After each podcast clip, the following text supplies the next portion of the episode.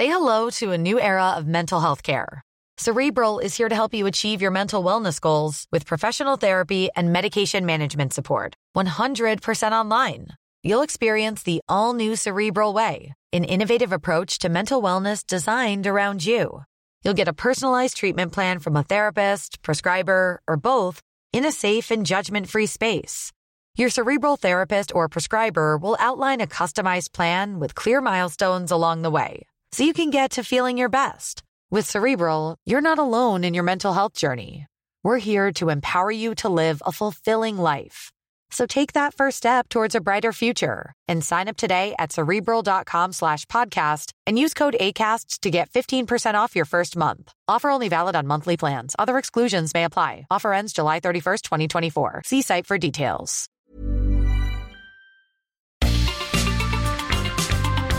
Heraldo Media Group presenta la información y el entretenimiento que usted necesita para estar enterado también en su descanso. Alejandro Sánchez y el informativo Heraldo fin de semana. Por el Heraldo Radio, con la H que sí suena y ahora también se escucha.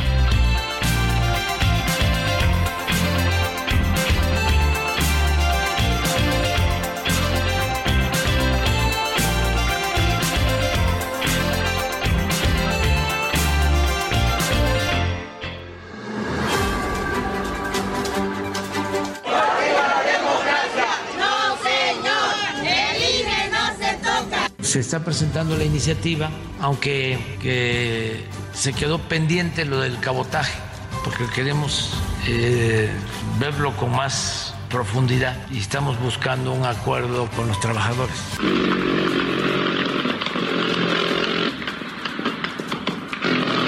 Nombramientos del INAI ya. ¿Por qué no? ¿Por qué no, señores? ¿Por qué no quieren que haya transparencia? ¿Saben por qué? Porque se están robando el dinero.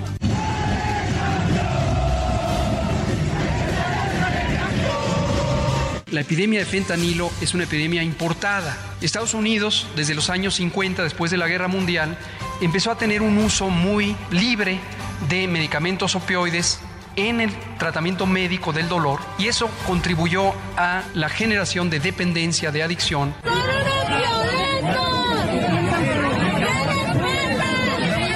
Si hoy como gobierno podemos decir que Nuevo León venció al COVID, se lo debemos a ustedes, a los neoloneses que pusieron de su parte, que trabajaron en equipo para salir del reto y que luchan por cómo sí resolver cualquier problema.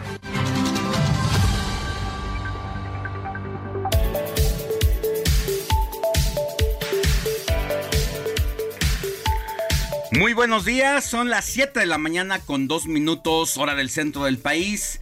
Estamos en el informativo de fin de semana de este domingo 16 de abril de 2023. Yo soy Alejandro Sánchez y a nombre de un equipo que trabaja desde anoche y durante toda la madrugada le vengo a informar. Hay información bastante relevante a nivel nacional e internacional y porque la noticia no descansa, estamos en vivo en Insurgente Sur 1271 de la Torre Carrachi de la Ciudad de México para todo el país. A través del 98.5 de FM, Ciudad de México y Valle de México. Saludos hasta Monterrey por el 99.7 de FM, Guadalajara por el 100.3 de FM, La Laguna por el 104.3 de FM Saludos a Tampico por el 92.5 de FM, Oaxaca por el 97.7 de FM, Salina Cruz 106.5, Tehuantepec 98.1 de FM, Tuxtla Gutiérrez 88.3 de FM, Chilpancingo por el 94.7 de FM. Vámonos hasta Tijuana con el 1700 de AM, McAllen por el 91.7 de FM. También estamos en Brownsville por el 93.5 de FM. Mérida, allá en Yucatán, por el 96.9 de FM y a través de toda la cadena, cadena New Media Radio. Estamos por distintas frecuencias, además de newmediaradio.com.mx, Chicago por el 102.9 de FM, San Antonio por el 1520 de AM. Saludo con mucho gusto a mi querida amiga y colega mi querida Moni Reyes, muy buenos días, ¿cómo estás? Bien, Alex, Robert, amigos, muy buenos días, feliz de estar hoy pues ya iniciando el dominguito, mucho calor. Alex tiene mucho calor aquí en la cabina. Está bronceadito porque llega de unas merecidas traje vacaciones. Mi guayabera. Y, tu guayabera, ay, qué rico, ¿no? ¿Es de algodón o de lino? De lino, manga corta. Manga corta, azulito, con unos eh, bloquelitos ahí. Blancos. Blancos alrededor del cuello y basta. Hasta, ay, ya no sé describir la ropa, no podría ser. Es que de verdad, de verdad, siento mucho calor. Sientes mucho calor. Mucho, mucho, mucho. Es como ¿Te prendemos el aire o qué? Sí, me hace falta. Ay, no, no, no, yo no soporto tanto el aire. No, nos va a hacer daño el cambio de clima. Alex, hay que cuidarnos. Acuérdate lo que han dicho los otorrinolaringólogos, que, ay, ya viste qué rápido me salió otorrinolaringólogo, ¿no? Que en primavera eh, se desatan muchas alergias. Y tú padeces de alergias constantemente, pues mi querido Entonces me voy a tener que salir un poco. Ahorita te abanico, vas a ver. Ahorita te voy a poner el abanico, ¿verdad? Pero aquí estamos listos para informar, para servir y para disfrutar estas tres horas con los amigos. Y ¿Qué tenemos a través de la línea telefónica y del WhatsApp ¿qué para? Tenemos, tenemos a Robert que nos va a dar el número. ¿Por qué? Porque Robert, ayer no te escuchamos, andabas en tele, ¿verdad? Ayer andábamos muy ocupados trabajando ahí en tele para llevarles toda la información de último momento. Ajá. Pero nos pueden contactar al número de WhatsApp que es el 55 91 63 51 19 para recibir todas sus preguntas, saludos, felicitaciones y denuncias ciudadanas porque somos en enlace con la autoridad correspondiente. Muy bien, pues ahí 55 91 63 51 19. Escríbanos ya para que hagamos eh, la denuncia correspondiente. Mi Twitter, Alex Sánchez MX. ¿Tu Twitter, Moni? Es guion bajo Monique Reyes. Ahí estamos a sus órdenes. Robert Martínez, tu Twitter. El mío es Beto MH guion bajo. Oigan, el Día Internacional de la Voz es hoy, domingo 16 de abril de 2023. Se celebra pues cada año y fue decretado por la Federación de Sociedades de Otir Otorrinolaringología, mi querida Moni, como bien lo pronunciaste. Esto con el objetivo de crear conciencia de la importancia que tiene nada más y nada menos que la voz, así como los, cuidados que se deben tener para evitar problemas relacionados con las cuerdas vocales. Fíjate que la voz, Alex, amigos, representa el principal medio de comunicación a través del cual las personas expresamos pensamientos, expresamos emociones. Es una herramienta verdaderamente importante ¿eh? que nos permite estar en contacto con otros y de esta forma crear, pues, esas maravillosas relaciones personales, Alex. Yo siempre tengo en mi eslogan que dice, el físico atrae, pero la voz enamora. No, ¿cómo no? Si en el mundo agitado de hoy muchas personas, incluso, sufren de los trastornos relacionados con la voz, sobre todo aquellas que tienen el hábito de fumar o que necesariamente necesitan la voz para ejercer una determinada profesión. Como los profesores, conferencistas, locutores, comunicadores, conductores. Claro, lo principal. Es lo principal. Claro. justamente las personas que tienen ese trastorno son el 5% de la población mundial y empiezan a ver estas alteraciones entre los 25 y 45 años. Que tienen el trastorno de la... De la voz, así De la mala voz. Sí, cualquier problema que sea relacionado con la voz. Sí, sí, pero como la, voz como, como un problema, ¿no? Como, Exacto. Sobre todo en las cuerdas vocales, ¿no? Cuando te... Es que hace unos días justo estaba eh, frente a un karaoke y yo soy, para cantar, el más desafinado. ya somos dos. no, no, no. Ay, sí, yo canto horrible, no sabes. no. Tú eres la voz. La voz pero hablo, del informativo de fin de semana.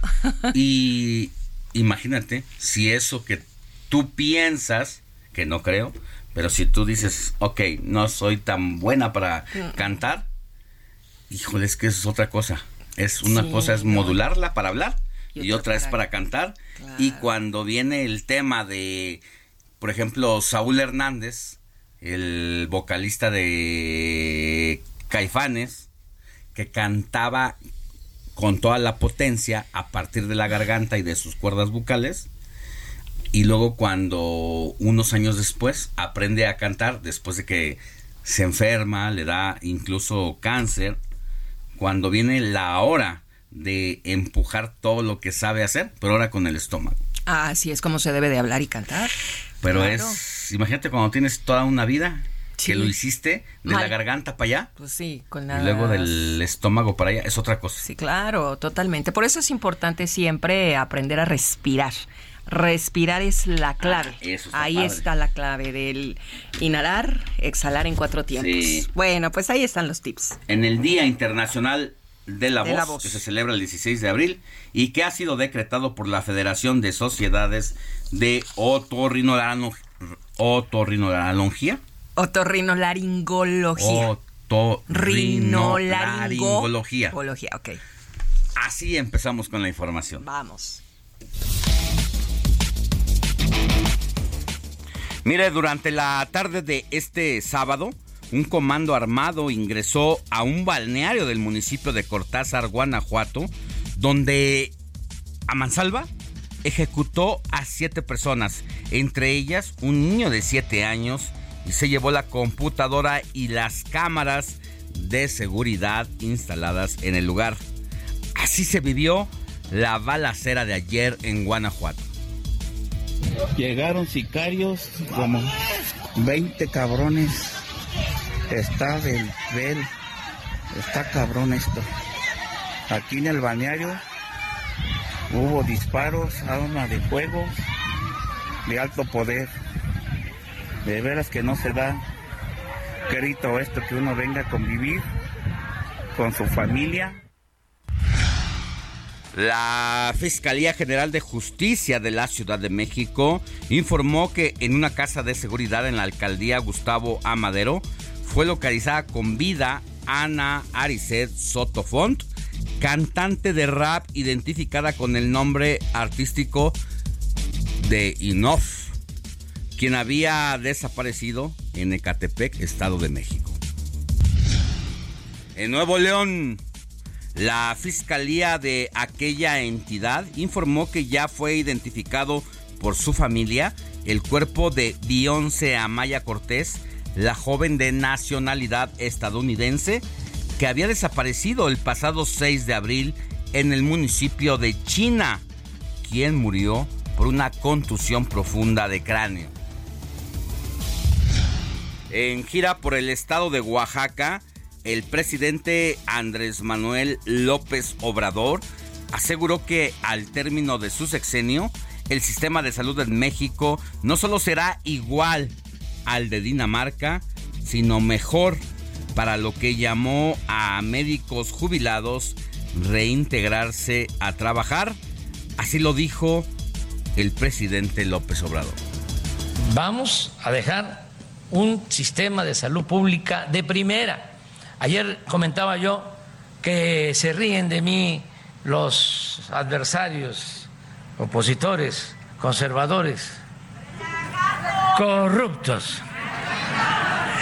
Este, cuando digo de que vamos a dejar un sistema de salud como eh, el de Dinamarca, como de Dinamarca. Bueno, sin embargo, más adelante le vamos a presentar el testimonio de una ciudadana de la aquí de la capital del país que fue afectada por las deficiencias del sistema de salud mexicano. Es que uno de sus familiares tuvo un accidente que se desplomó desde un primer piso mientras trabajaba y al momento de caer se hizo cachitos el brazo. Ella, como pudo, dio parte a la autoridad médica, llegaron, lo valoraron le dijeron que no podían llevárselo, le dejaron a su familiar con el brazo y el tobillo prácticamente destruido y e inició un pulular en varios hospitales capitalinos públicos diciéndole que no podían recibirlo en uno u otro nosocomio. ¿Sabe por qué? Simple y sencillamente porque no tenían todo lo relacionado para atender esa enfermedad. Así que el sistema de Dinamarca creo que dista mucho de la realidad. Vamos a platicar también con el exsecretario de Salud, además de tener este testimonio del gobierno federal, Salomón Chertorivsky, uno de los pocos políticos que analiza con lupa lo que es el sistema de salubridad en México. Para muchas personas, dormir puede representar una de sus actividades menos prioritarias. Sin embargo, una mala calidad del sueño podría detonar otros problemas de salud y sobre esto nos hablará el doctor Ulises Jiménez, especialista en la materia por la Universidad Nacional Autónoma de México. Y a propósito de la UNAM, ¿sabían que la máxima casa de estudios está ofreciendo asesoría a las personas para que puedan realizar su declaración anual de impuestos? El maestro José Padilla, de la Facultad de Contaduría y Administración, va a resolver todas nuestras dudas, empezando por ti, mi querida Moni Reyes. Claro. No está por demás. No, por supuesto, bienvenido. Que el maestro Padilla, bueno, pues tome alguno de nuestros casos personales para qué mejor que nos lleve y nos guíe de la mano con un ABC de todo lo que tenemos que hacer ante el fisco. Y esto es lo que está haciendo la UNAM ya desde hace unas semanas, si no mal recuerdo, y está excelente. Así es que los amigos que no se despeguen porque está bien interesante. Atención. Y bueno, en información electoral, las elecciones de este año, principalmente en el Estado de México, podrían marcar el rumbo de lo que nos depara la jornada electoral de 2024. De ello vamos a hablar un rato más con la consejera del Instituto Nacional Electoral, Dania Rabel.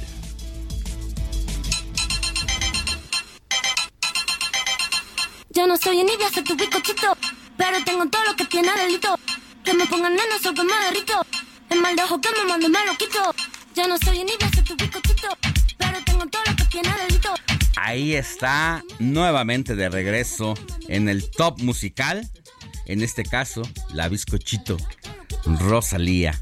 Es que la jefa de gobierno de la Ciudad de México anunció que la cantante española Rosalía se va a presentar el 28 de abril en el Zócalo Capitalino, lo que causó infinidad de reacciones. Y de esto vamos a hablar con nuestro experto en comunicación digital, Pepe Galavis, para que nos diga, pues, cómo en términos reales y en números ha estado posicionándose pues esta idea de la Claudia Sheinbaum, jefa de gobierno de la Ciudad de México, en torno a la presentación de una de las artistas más populares de habla hispana. En información internacional, al menos 56 personas han muerto debido a una serie de enfrentamientos armados que comenzaron la tarde de este sábado entre el grupo paramilitar Fuerzas de Apoyo Rápido y el ejército de Sudán tras un intento de golpe de Estado.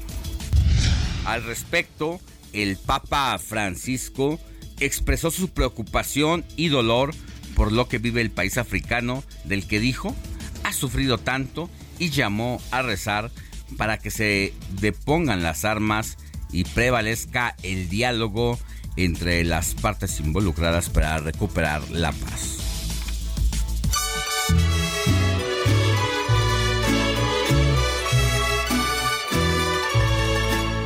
Estas son las mañanitas que cantaba el rey David.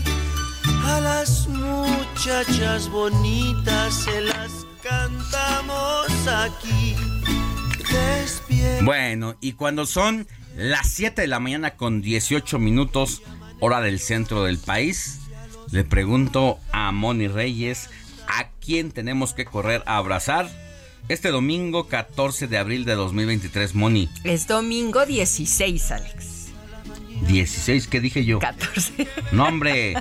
No, El ando, bochorno, ando viendo mal. el bochorno. Ando mal, ando viendo mal. ¿Verdad? Ay, Es el Alex. WhatsApp. Sí, ¿verdad? Bueno, Mal, pues no, suele 16. pasar. Estamos en vivo, amigos, así es que perdónenos todo lo que pueda hacer en un domingo a las 7:19 de la mañana, ¿verdad? Domingo 16 de abril. 16, ayer fue 15 y el viernes No, hombre, 14. imagínate que si fuera 14. No, 16 de abril. 16. Es que tú quieres seguir de vacaciones. No, ya, ya se acabó. Ya se A acabó. seguir con todo. A Es que lo que quiere es que nos vuelva a caer a toda la quincena. Entonces, Ah, que sea eso, 14, eso. mañana es 15, nos vuelve a caer. ah, Oye, pues como a dicen, regresar, que chille la rata de nuevo.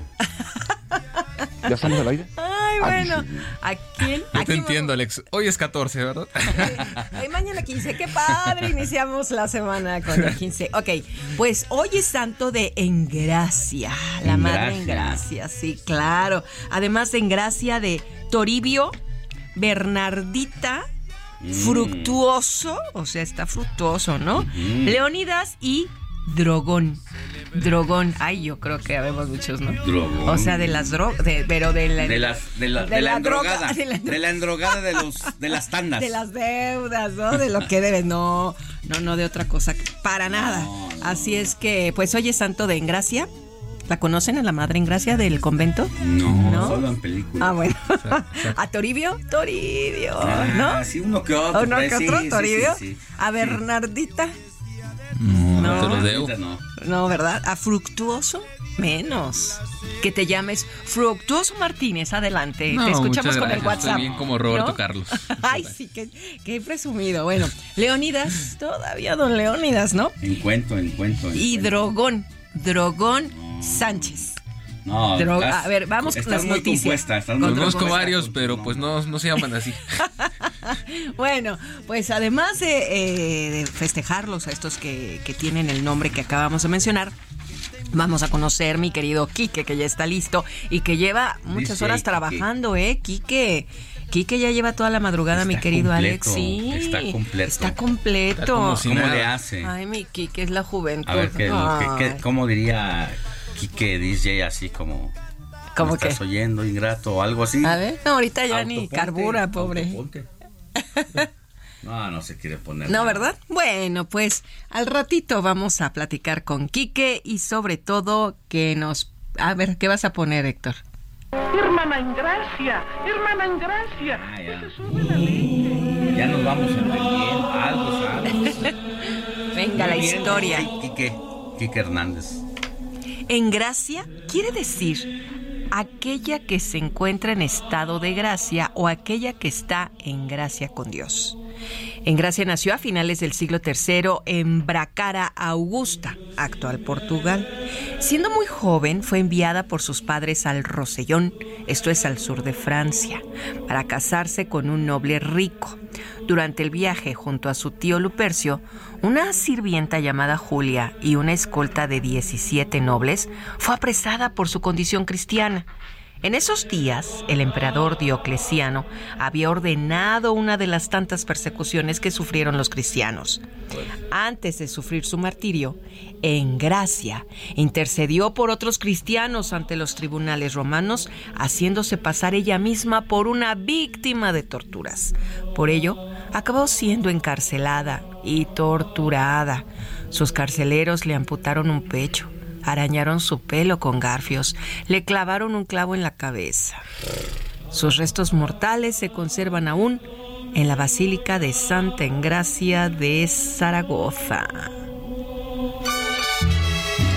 Ay, bueno, estas historias de, de santos a veces no me gustan mucho, pero bueno, pues aquí es lo que dice la historia de esta santa. Son los sacrificios De ser de santos, quienes ¿eh? estuvieron aquí, mi querida Moni, Pues sí. y que tuvieron que sacrificarse de una u otra manera. Pues sí. Y al final de cuentas, todos los días nos dices algo de un santo que se inmola por los demás. Pues sí, vamos a amar al prójimo, pero bien, o sea, deseando buena vibra, positivismo, ayudando, apoyando, ¿verdad? Oye, Porque como, sí. Pues quererse y respetarse, diría el máximo a la hora de llegar al altar. Ah, pues sí, nada más. Cada fin de semana nosotros platicamos la historia de algún santo que esté específicamente en ese momento festejándose. Muy bien, Moni Reyes. Antes de irnos a una pausa, vas a soltar el WhatsApp, ¿tienes algún Tenemos mensajes, sí, por supuesto. A ver si es cierto. ¿A qué número, mi querido Robert? Al 55 91 63 51 19. Ya, ya, ya, ya, mensaje. Ok, muy buenos días, Moni, Alex, Robert, tal vez este torneo sí sea campeón América. Saludos desde Aquí nomás diré algo, ¿cómo que tal vez? Es este campeón, por favor, ingeniero Baez. campeones. Desde Tepoztlán. Falso. Se me hace que lo escribió Robert. sí, ¿verdad? tú, tú conoces al ingeniero Baez, ¿verdad? No, no lo conozco, pero... Pero este, aquí les Baez. Me duele que esté dudando. No, Cuando tenemos que asegurar que vamos a ser campeones después del gran partido de ayer. Que sea campeón. Venga. Vámonos a una pausa y volvemos con más información. La noticia no descansa. Usted necesita estar bien informado también el fin de semana. Esto es Informativo El Heraldo Fin de Semana. Regresamos.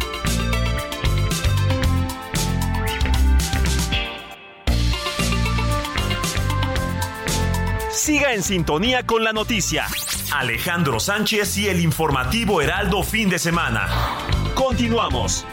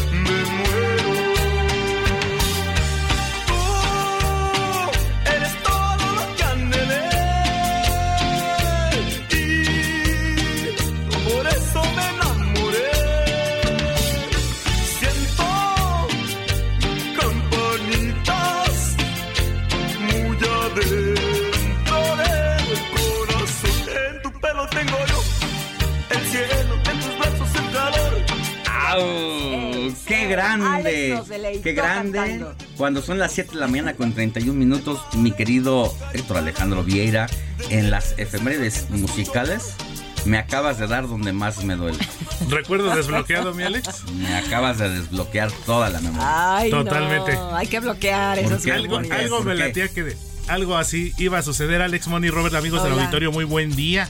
Pues sí, pues esta canción tiene su historia, no es la versión original, pero creo que es una de las más conocidas, esta canción titulada En tu pelo, que fue compuesta por Luis Demetrio allá a finales de la década de los 50, la versión original es de Javier Solís, pero esta versión que estamos escuchando Alex Money, Robert, amigos del auditorio, es interpretada por un grupo titulado o llamado El Tiempo esta versión es de 1990 que forma parte del disco Una historia de amor y precisamente la escuchamos porque fue en abril de ese año cuando se presentó este disco del cual estamos escuchando este tema que es el primer sencillo.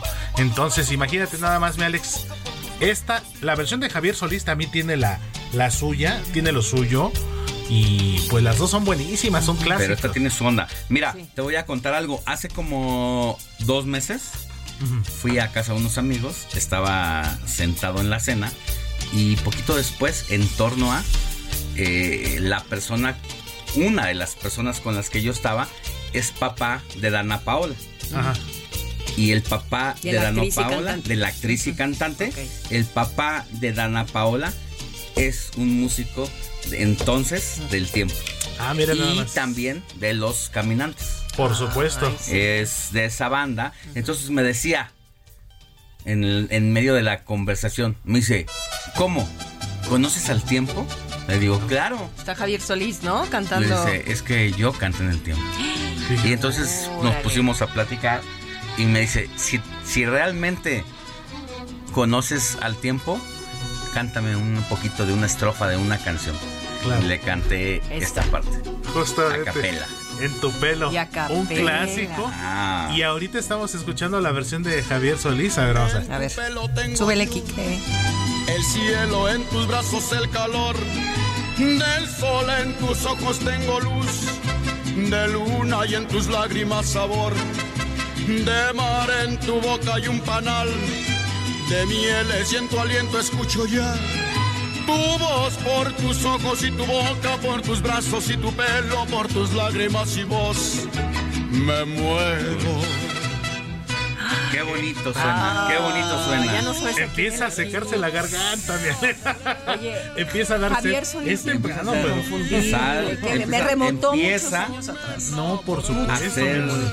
Chica, Ser de la mala. El señor de las sombras, don Javier Solís. Ay, sí, Actor, Qué linda, cantante. qué linda interpretación. ¿eh? El rey del bolero ranchero. Eh, una de las eh, actuaciones que yo recuerdo mucho es eh, la película Campeón de Barrio, donde interpretó precisamente a un boxeador. Era Sí. novio de Sonia López, la chamaca de oro, que durante eh, varios años fue vocalista también de la Sonora Santanera. Claro. Y que bueno, en esta historia, no recuerdo el nombre del personaje de Javier Solís, el boxeador que era, Era boxeador. el, el protagonista, pero que muere precisamente tras una pelea. Oye, pero él entrenaba en Tacubaya, en un gimnasio de Tacubaya. Javier Así Solís, es. creo En que los de ahí. baños En los baños de allá. Magdalena. Algo así. De si hasta no arriba de, Sí, sí, sí. De donde Ahí por, por la avenida Jalisco. Sí, de por el mercado de Becerra. Obvio, obvio, obvio, ¿no? de donde salieron otras figuras del boxeo como Lupe Pintor, como Ricardo El Finito López. De hecho, hay una foto, Alex, tú como buen aficionado al boxeo que eres también. No sé si la has visto, una foto precisamente afuera de estos baños, si mal no recuerdo. En donde está. Lupe Pintor. Obvio. Y el Finito López Sí. es un niño de unos 10 Y años. se le queda bien, se lo mira de abajo hacia arriba Ajá. y es Don Lupe Pintor. Oye, Don Lupe Pintor, boxeador, tiene 10 dedos como todos nosotros. Ajá. Pero esto es, ¿por qué lo voy a decir así? Porque dice él, y además se ve, que si hubiera tenido 11 dedos, los mismos que se le fracturan. Ajá. De todos los dedos que tiene, todos se le fracturaron. Y es el boxeador de las manos más chiquitas, Ajá. pero con un punch impresionante No, que noqueó y mandó al hospital a varios. Uno de los boxeadores Mejores. mexicanos Pero más todos los dedos se le fracturaron. Pues sí, ¿cómo no? Imagínate nada más. Es como los que en su momento jugamos fútbol. Eh, y sobre todo en la posición de portero, eh, que dicen, si no tienes por lo menos un dedo fracturado, no, fuiste buen portero. y justo Uy. fue lo que a mí me ocurrió hace algunos ayeres. Hace algunos Entonces ayeres y hace varios kilos entonces. Y pues mira, Se lanzaba como Héctor Miguel Celada. Exactamente. Ayer fue Día Internacional del Portero. ajá, el 14 de hecho, Ay, ¿qué el viernes, viernes? 14 justamente. Dos porteros que te hayan marcado. Además de Héctor Miguel Celada. Celada ya no me tocó, sí me acuerdo de él, ya no me tocó poquito. Más bien, su sucesor en el América, Adrián Chávez, que fue Ah, por maestro. quien yo decidí jugar la Maestro. posición de portero. Adrián Chávez y por supuesto Miguel Calero, que es en honor a quien se conmemora precisamente ese día, el Bueno. Día Internacional del Portero, tras su muerte en el año 2012. Robert, dos porteros. Dos porteros, este, Adolfo Ríos es uno de ellos. Y también, este, pues Guillermo Ochoa, que es uno ¿Y que que le duela. ¿Eh? Jorge Campos. Es que Campos a mí ya no me tocó verlo no. jugar. Ah, no, pero no, no, no Pero- tocó. Pero- fue buenísimo. una institución. Sí. Eh, yo, creo que, yo creo que Jorge Campos fuera de serie. Y ya a nivel internacional hay muchos. Sí, por eso no lo mencionó Guita. Roberto. José Luis Chelaver, René Guita, por Sí, supuesto. Eh, el mejor portero que ha habido en la historia, Iker Casillas. Para muchos, buenísimo. Mira que yo he de confesarlo, yo soy He de confesar. anti-merengue, pero creo que Iker Casillas y Emilio Butragueño, de las dos figuras del Real Madrid que debo de reconocer, mis respetos y mi Y el. Conejo Pérez, que Ah, por supuesto. También, yo lo... De hecho, Fuera de serie, Moni. Lo que acabas de decir tiempo, es sí. uno de los personajes Sí, más icónicos. Además de la edad, Claro. Además, lindo que se me hace que llegó como a los 46, ¿será? Que llegó en activo. a los 45 justamente. Pues sí, mira. O sea, 45 años con Todavía. un resorte Sí. mejor que Bastante. el de tus calzones, mi querido. Totalmente, me y aparte he de confesarlo he de confesarlo. Eh, después de Adrián Chávez y de Miguel Calero, yo me quedo precisamente con el Conejo Pérez por la historia que tiene con el Club de Fútbol Pachuca, pero aparte, entre todos los récords, por la edad, por cantidad de partidos jugados, porque jugó dos veces eh, eh, el Mundial, jugó el Mundial de Japón-Corea 2002 y el Mundial de Sudáfrica 2010. Oscar Pérez tiene un récord que muy difícilmente veo que alguien pueda romper en el fútbol mexicano. El, jugador más veterano en la historia del fútbol mexicano en anotar un gol. Había como, había como, ah, siendo portero, porque en actividad y en longevidad había un Claudio Suárez, ¿no? Claro, exactamente. Que jugó en la selección mexicana fue de Tigres. De Pumas. De, hecho, Pumas. de Pumas. Jugó en Chivas también. Sí, sí, un gran, un gran. Pero... otro jugador muy longevo que yo recuerdo que se retiró también a los cuarenta y tantos años, un portero, Marco Antonio El Chato Ferreira, de los ah. setentas, ochentas. Pero sí, Oscar Pérez a los 44 años anotó un gol en un tiro de esquina. Bueno. Subió a cabecear en el 2018 y es el jugador. Y un buen personaje y muy bajito, ¿eh? Yo tuve el gusto de bajito conocerlo. De pero un tipazo. Por eso te digo que el resorte es mejor. Claro. Totalmente.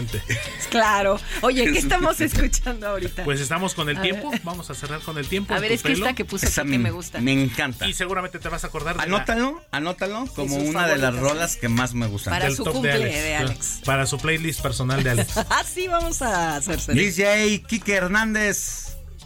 Venga, mi Gracias, gracias Héctor. Más adelante más sorpresitas. Venga.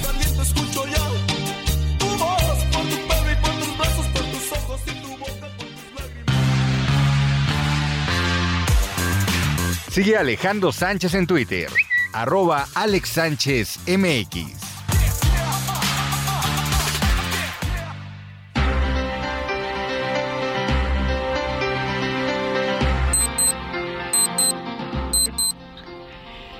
Son las 7 de la mañana con 40 minutos tiempo del centro de México y seguimos aquí en el informativo fin de semana con Alex Sánchez y su gran equipo de trabajo. Y bueno, ¿cuál es el número de WhatsApp, mi querido Robert? Porque sí es importante que se pongan en contacto con nosotros para que en qué los vamos a ayudar. A ver. Mira, es el, nos debe escribir al 5591 63 51 19, pues para aclararles cualquier duda que lleguen a tener, alguna demanda que estén haciendo a su alcaldía, a su lugar de residencia, algún problema que estén pasando ahí en su zona. Aquí nosotros vamos a transmitirlo para que las autoridades hagan su labor y los puedan apoyar. Por ejemplo, ya nos escribieron, el señor José Hernández dice muy buenos días a todo el equipo de El Heraldo Informativo Fin de Semana. Soy José. Quiero reportar una luminaria muy necesaria para evitar atracos en la zona. Ya la habían reparado, pero ¿qué creen? Se volvió a fundir. Está sobre la carretera Robert Xochimilco, Topilejo, a la altura del número 417. ¿Lo repetimos, Robert? ¿En dónde? Sí, está sobre la carretera Xochimilco-Topilejo, a la altura del número 417. De antemano, mil gracias. Bueno, pues esperemos que, que, la autoridad correspondiente nos esté escuchando y que vayan a reparar de nueva cuenta esa luminaria, porque válgame Dios si es necesaria la luz, ¿eh? sobre todo ya en la noche. Eh. Y Luis Veller, ¿qué nos dice, Robert? También dice, buenos días, Alex Moni, y está de noche aún en San Diego, mañana fresca, aquí presente con ustedes. Saludos. Pues Luis suerte, allá Está fresco, que hace bastante calor. 14 grados y aquí Alex que está pero abochornado.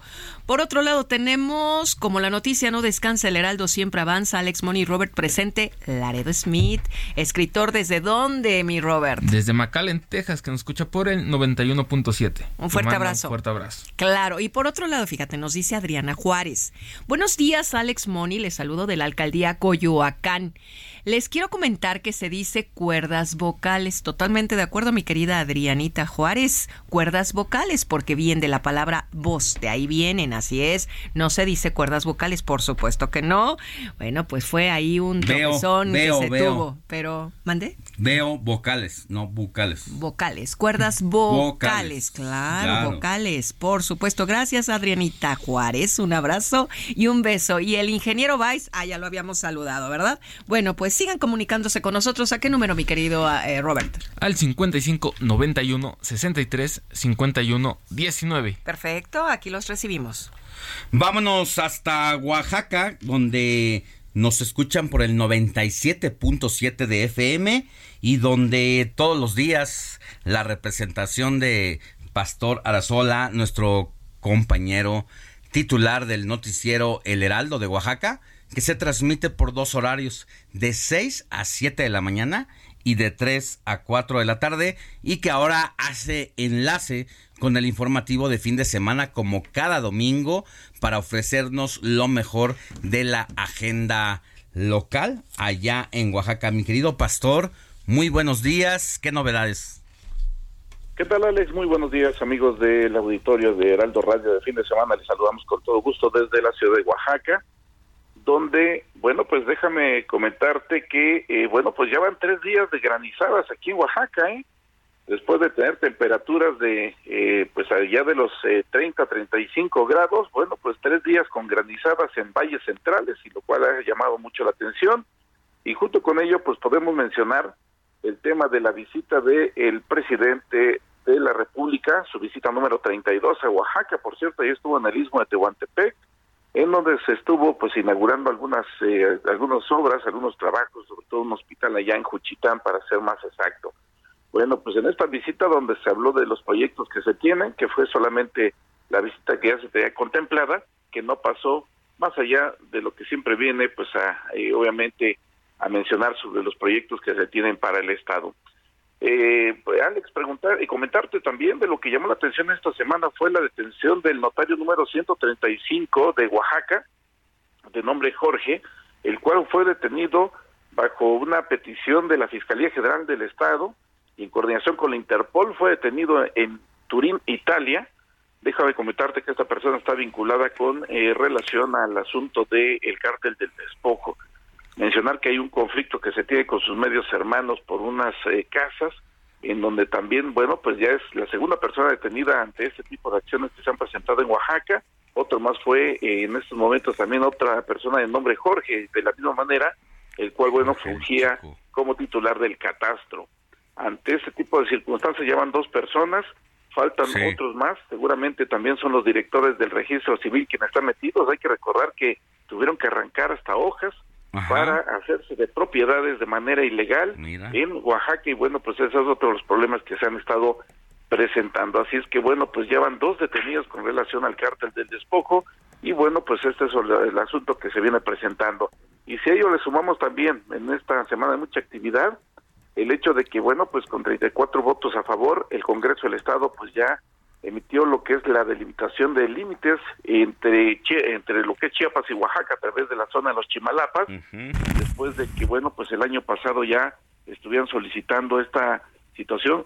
Son 160 mil hectáreas las, las cuales están en disputa 20 mil habitantes de Chiapas que se asentaron en territorio oaxaqueño, que ahora, bueno, pues se tendrá que hacer un trabajo de tejido social, de cambio de nomenclatura, de cambio del INE y todo ese tipo de acciones que se habían presentado para recuperar estas 160 mil hectáreas que insistimos pues ya eh, pues de acuerdo a lo que dice la Suprema Corte de Justicia de la Nación son eh, pertenecen a Oaxaca y solamente que se habían tardado para hacer esta delimitación Alejandro bueno, pues una situación complicada y que en todos lados se cuecen habas, mi querido pastor Matías Arrazola, donde pues el cártel de Texcoco ha llegado hasta aquellas latitudes de Oaxaca y que habrá que ver y empezar a rascarle porque seguramente las ligas políticas ahí nos vamos a llevar algunas sorpresas.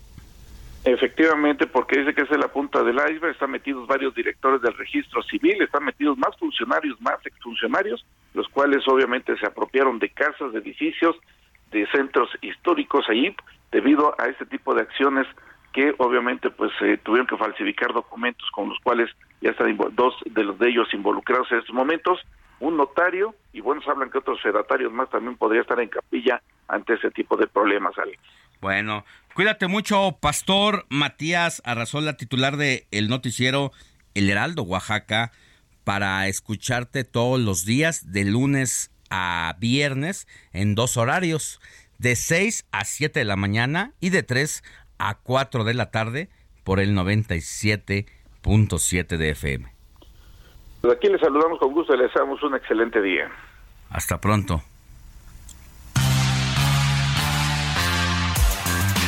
Sigue Alejandro Sánchez en Twitter, arroba Alex Sánchez MX. Y de Oaxaca nos vamos hasta la bella Guadalajara donde nos escuchan por el 100.3 de FM porque ya está lista nuestra querida Mafalda Guario, titular del noticiero El Heraldo de Guadalajara, también para abordar los temas más importantes de la agenda de Jalisco y donde, insisto, nos pueden sintonizar por el 100.3 de FM. Mi querida Mafalda, muy buenos días. ¿Qué novedades por allá?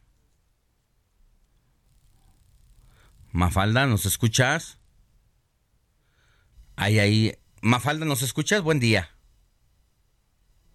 Tenemos una un problema con la comunicación con nuestra querida compañera y colega Mafalda Guario allá en Guadalajara por el 100.3 de FM donde estaremos próximamente, una de las ciudades que gustan y que nos dan el recibimiento eh, pues con los brazos abiertos para andar por allá. La verdad es que son tierras, tierras en donde nos sentimos cálidamente recibidos con unas buenas tortas ahogadas. Como en casa, Alex. ¿Qué más te gusta? Bueno, pues me encanta las tortas ahogadas, por supuesto, pero también la birria de allá de ah, Jalisco. ahorita en la mañana sería mm, delicioso, ¿no? ¿Carnes en su jugo? Eh, la birria. Es que es la birria y además los, las carnes en su jugo. que son como los frijolitos. Ay, qué rico también. Así calientitos con los cachitos de carne, con un poquito de mm, tocino. No, hombre, pues todo. Ya, no, no, no antojes, Alex. Y más adelante un buen tejuino. Mi querida Mafalda Aguario, ¿ya nos escuchas ahora sí? Estoy aquí a sus órdenes, Alex. Muy buenos días. ¿Cómo están todos? Muy bien, mi querida Mafalda, con la agenda. ¿Cómo se está moviendo la situación por allá?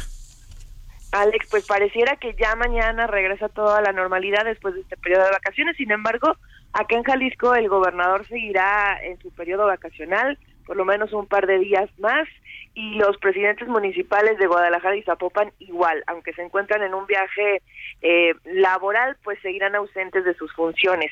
Mientras tanto, pues los que sí regresan a, la normalidad, a sus actividades cotidianas, son los integrantes de la Universidad de Guadalajara, toda la comunidad regresa a clases, pero pues también se espera eh, que se reacomoden los grupos al interior de la UDG luego de la muerte de Raúl Padilla, de la que ustedes ya han hablado aquí en este espacio y que seguramente generará algunas reacciones luego de esta intercambio de cambios de cartas que tuvieron tanto el gobernador Enrique Alfaro como el rector Ricardo Villanueva. Así que de eso estaremos al pendiente en los próximos días y sin duda alguna lo platicaremos aquí en este espacio. ¿Cómo va esa relación que hasta antes del asesinato, o mejor dicho, del suicidio del el licenciado Padilla, eh, pues era una ríspida pero parece que una ríspida relación.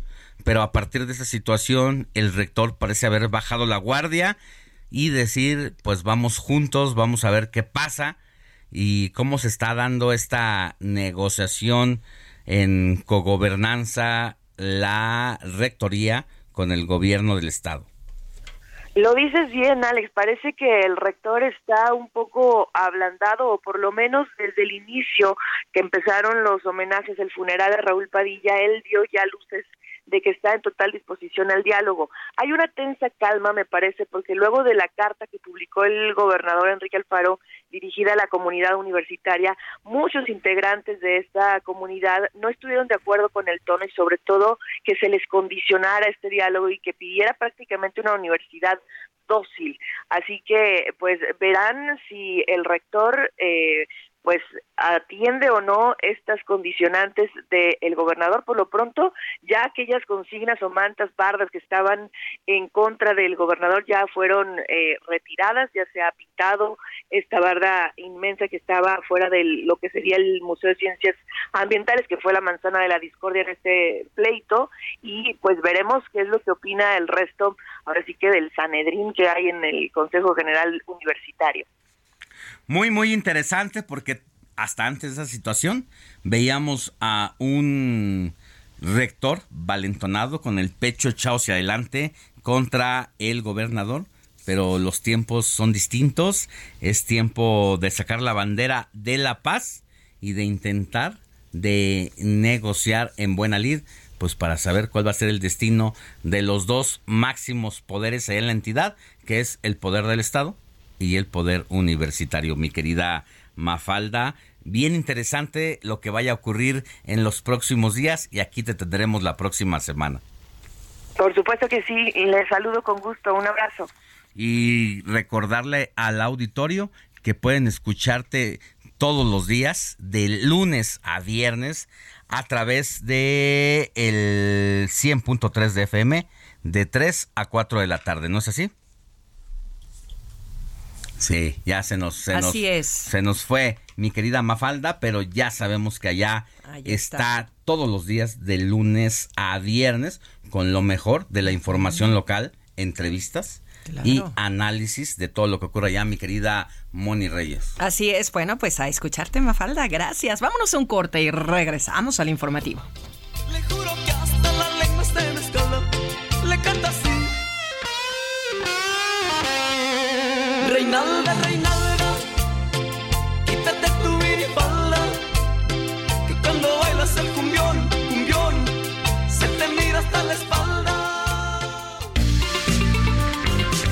La noticia no descansa. Usted necesita estar bien informado también el fin de semana. Esto es Informativo El Heraldo Fin de Semana. Regresamos.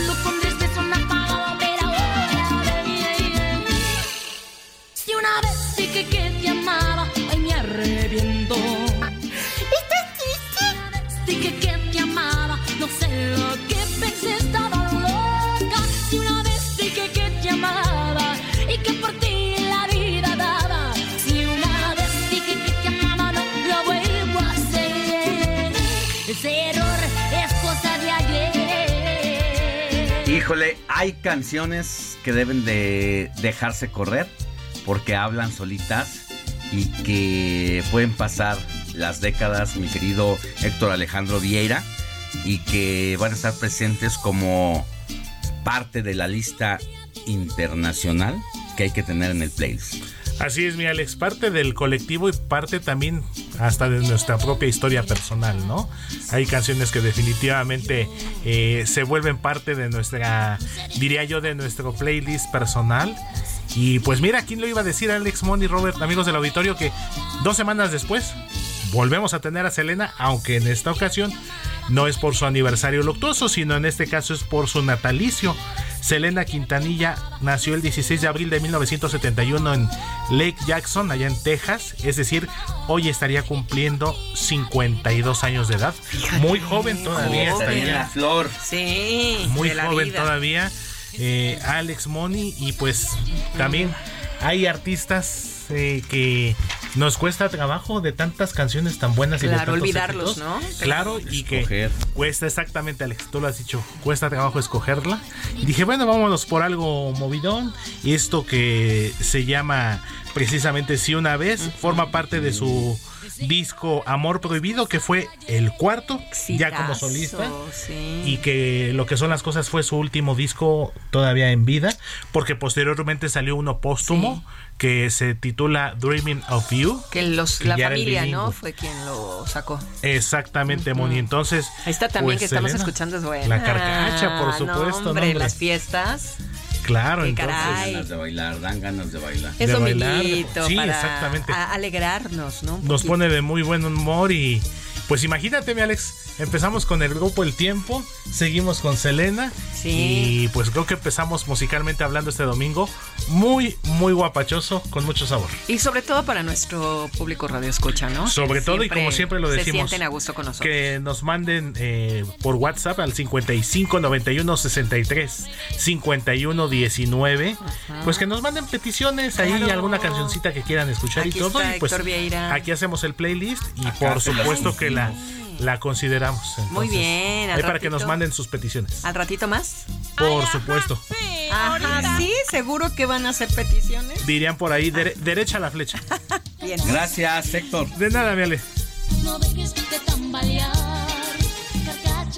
poco a poquito, Sigue Alejandro Sánchez en Twitter, arroba Alex Sánchez MX.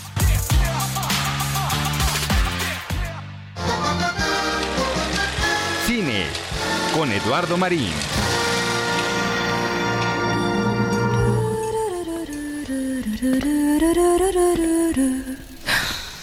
Oye, disculpa.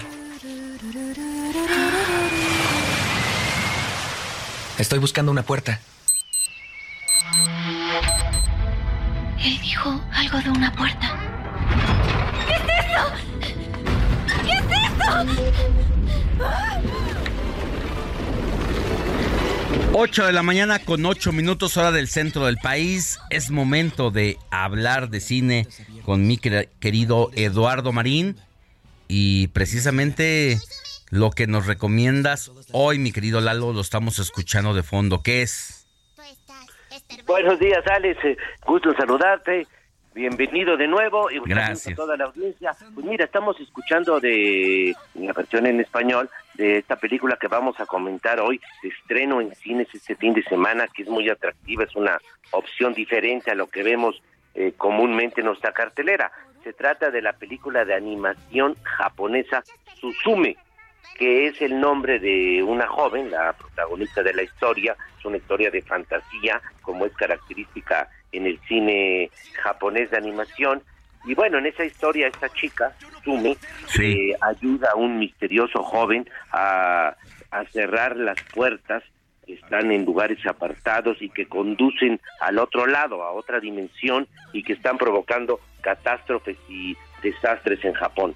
Eh, es una historia eh, inspirada en relatos imaginarios japoneses, entre ellos uno del gran escritor Murakami, y, bueno, está dirigida por uno de los eh, grandes maestros del anime, eh, que es la escuela japonesa de animación, que es Makoto Shinkai, Makoto Shinkai, que nos ha dejado películas pues entrañables como Tu nombre o El tiempo contigo.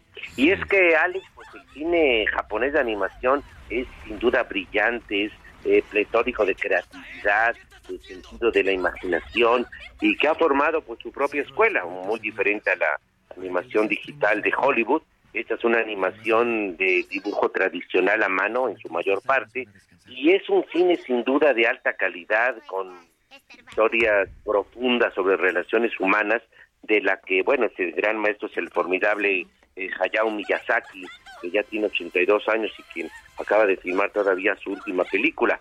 Así que bueno, es una recomendación eh, plena, es una garantía para esta eh, sugestiva, creativa película de animación que no es precisamente por la complejidad de su historia, pues para niños pequeños, pero es una película verdaderamente de alta calidad, que es un acontecimiento que llega a nuestras pantallas en cine, Susume, que está ya, repito, estreno en nuestras salas de cine. Bueno, pues ánimas, mi querido Eduardo Marín, los japoneses haciendo de las suyas, entonces algo interesante. No, sin duda, sin duda es, una experiencia visualmente es hermosa, la historia es compleja y sí toca nuestras fibras sensibles. Realmente anímense a ir a ver esta película de animación japonesa, Susume, y en verdad la van a disfrutar. Bueno, pues vamos a hacerte caso, mi querido Lalo Marín. Te mando un abrazo y que tengas buen fin de semana. Muchas gracias. Feliz domingo. Buenos días. Ruta 2023.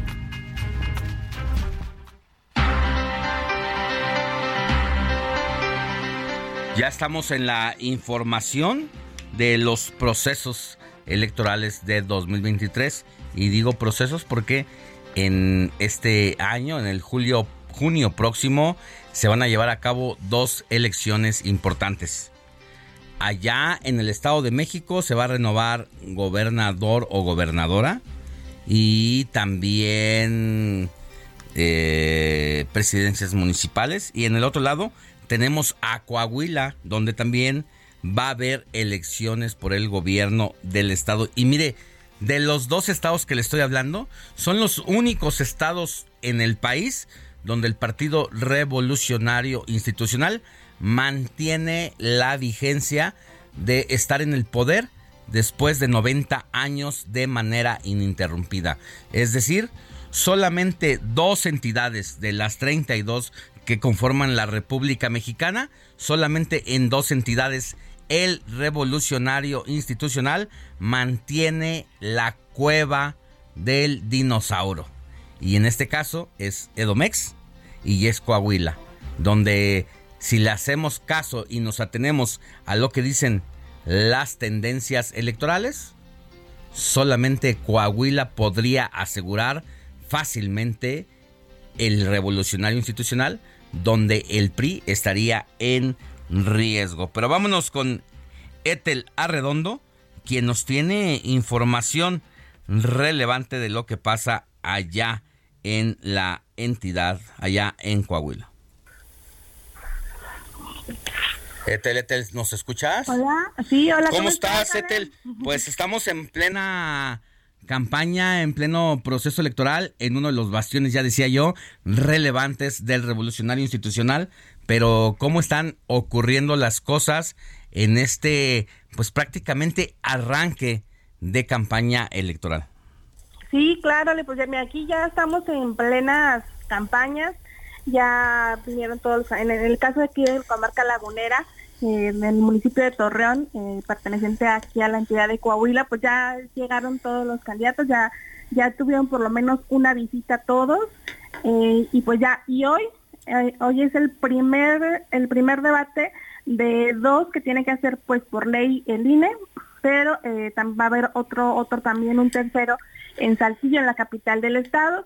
Este domingo se llevará a cabo este primer debate entre los candidatos pues, a esa gubernatura de Coahuila en el marco de este proceso electoral local 2023. Los candidatos ya confirmaron su participación, los cuatro, Manolo Jiménez de Alianza Ciudadana por la seguridad, Ricardo Mejía por el PT, Lenin Pérez de la coalición Rescatemos Coahuila, que es UDC y Partido Verde, y Armando Guadiana de Morena.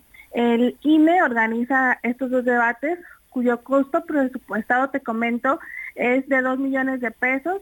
Hoy se va a realizar el primero en el Teatro Nazas, aquí de Torreón, y bueno, se llevará a cabo a las 18 horas.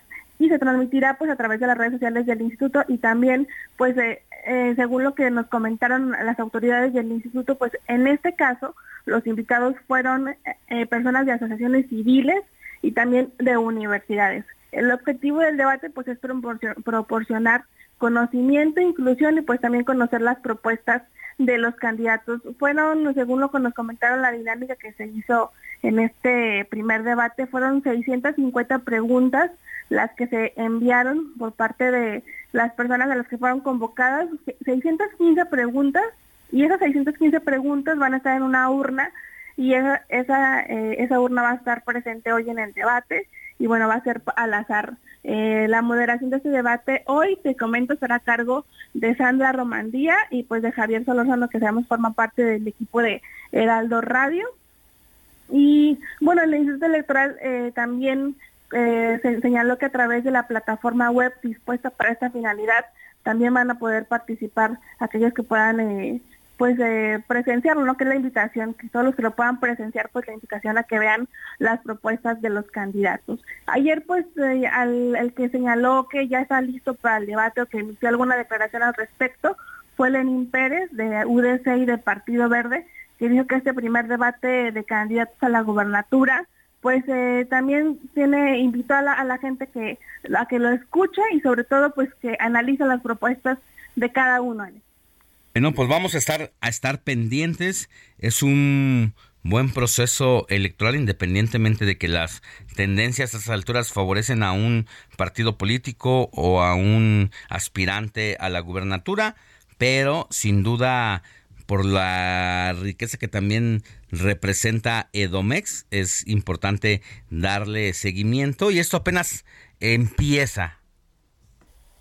Sí, apenas empieza, pues apenas están te, comento pues en estos, como que también como se atravesó el, el periodo vacacional, pues eh, sí han venido ya todos los candidatos, pero creo que todavía no están como que las las las campañas al rojo vivo, ¿no? Pero ya mañana creo que van a empezar con todo y, y pues eh, pues también hay la invitación a la gente a que analiza las propuestas, ¿verdad? Eh, como lo comentas aquí en, en Coahuila, pues sí, el candidato más fuerte es el, el, el sin cabeza, pues esta alianza del Partido Revolucionario Institucional, del Partido Acción Nacional y el PRD. Em, sin embargo, pues también eh, señalan que pues las, las encuestas este, están ahí pues que pueden cambiar, ¿no? Entonces la, la, la invitación es esa, que escuchen las propuestas y hoy es un día excelente para poder escuchar a los cuatro candidatos y pues analizar cada una de sus de sus propuestas y pues de, lo que ellos tienen eh, para ofrecer no a la, a Muy bien, gracias Etel, que tengas buen día. Excelente fin de semana, hasta luego, excelente domingo. Excelente domingo.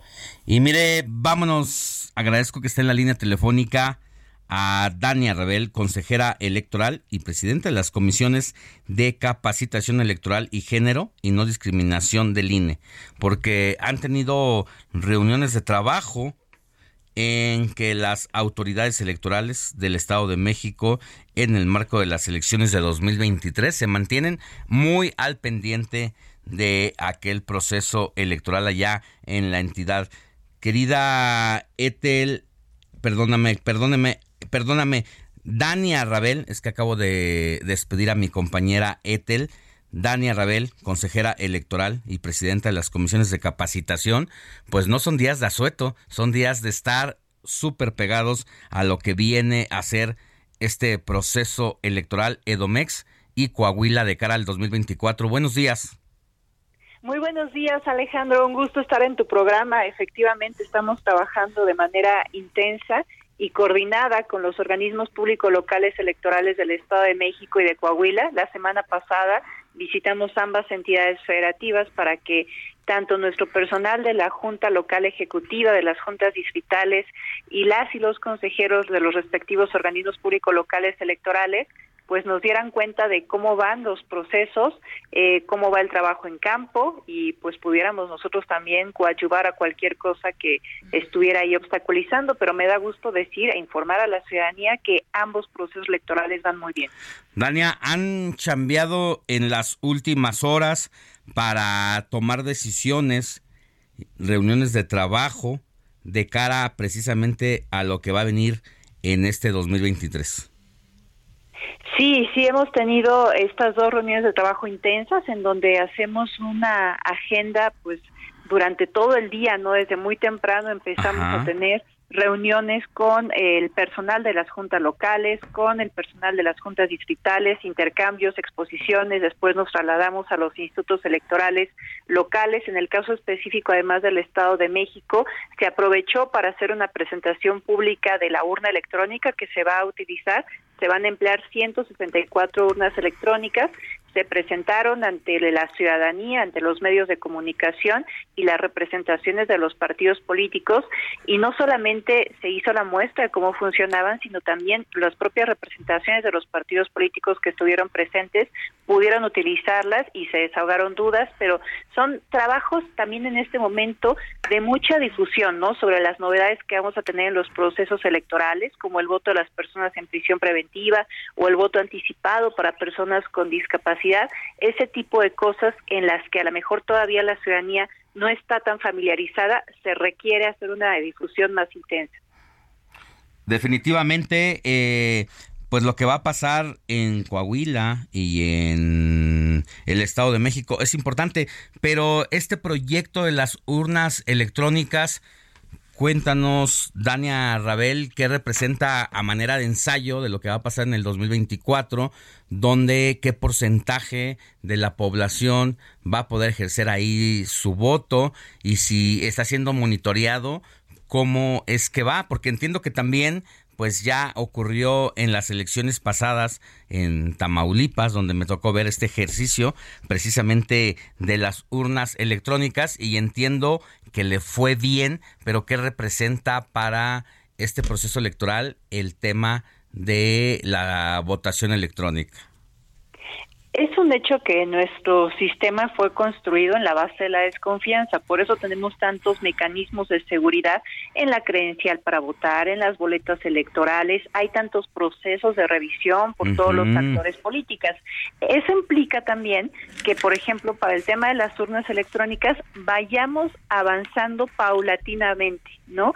No de manera precipitada, eh, abriendo brecha muy poco a poco para ir generando esa confianza en la gente. Entonces, por eso ahora pues vamos a tener, y eso es un avance, pero vamos, no es un avance así muy significativo, pero sí es un avance, vamos a tener 164 urnas electrónicas en el Estado de México y de esas 164, 64 van a ser del modelo que desarrolló el Instituto Electoral de Jalisco, que ese modelo ya lo hemos empleado en otras elecciones y 100 van a ser de un modelo desarrollado por el INE. Los municipios que se han considerado en el caso del Estado de México para este ejercicio son Atizapán de Zaragoza, Chalco, Cuautitlán Izcalli, Ecatepec de Morelos, Huizquilucan, La Paz, Tlanepantla, Metepec, Naucalpan, Nezahualcóyotl, Nicolás de Romero, San Felipe del Progreso, Tejupilco, Texcoco, Tlanepantla, Toluca, Tultepec, Valle de Chalco, Sinacantepec y Zumpango se prevé que se van a instalar en 36 domicilios. Ya nosotros realizamos la capacitación al funcionariado de Castilla porque se requiere una capacitación adicional para que sepan cómo van a operar estas urnas electrónicas y además también es importante decir que en caso de que hubiera una falla eléctrica, que se quedaran sin luz, tienen una batería estas urnas electrónicas para poder estar trabajando de manera emergente. En el caso del el modelo de Jalisco, esta batería da un respaldo de 3 a 4 horas y en el caso del modelo del INE hasta de 6 horas. Pues muy bien, vamos a estar pendientes. Dania Rabel, consejera electoral y presidenta de las comisiones de capacitación electoral y género y no discriminación del INE. Y si te parece, nos enlazamos contigo en la siguiente semana. Con muchísimo gusto, Alejandro. Que tengas buen día, gracias. Pausa y volvemos con más información. La noticia no descansa. Usted necesita estar bien informado también el fin de semana. Esto es Informativo El Heraldo Fin de Semana. Regresamos.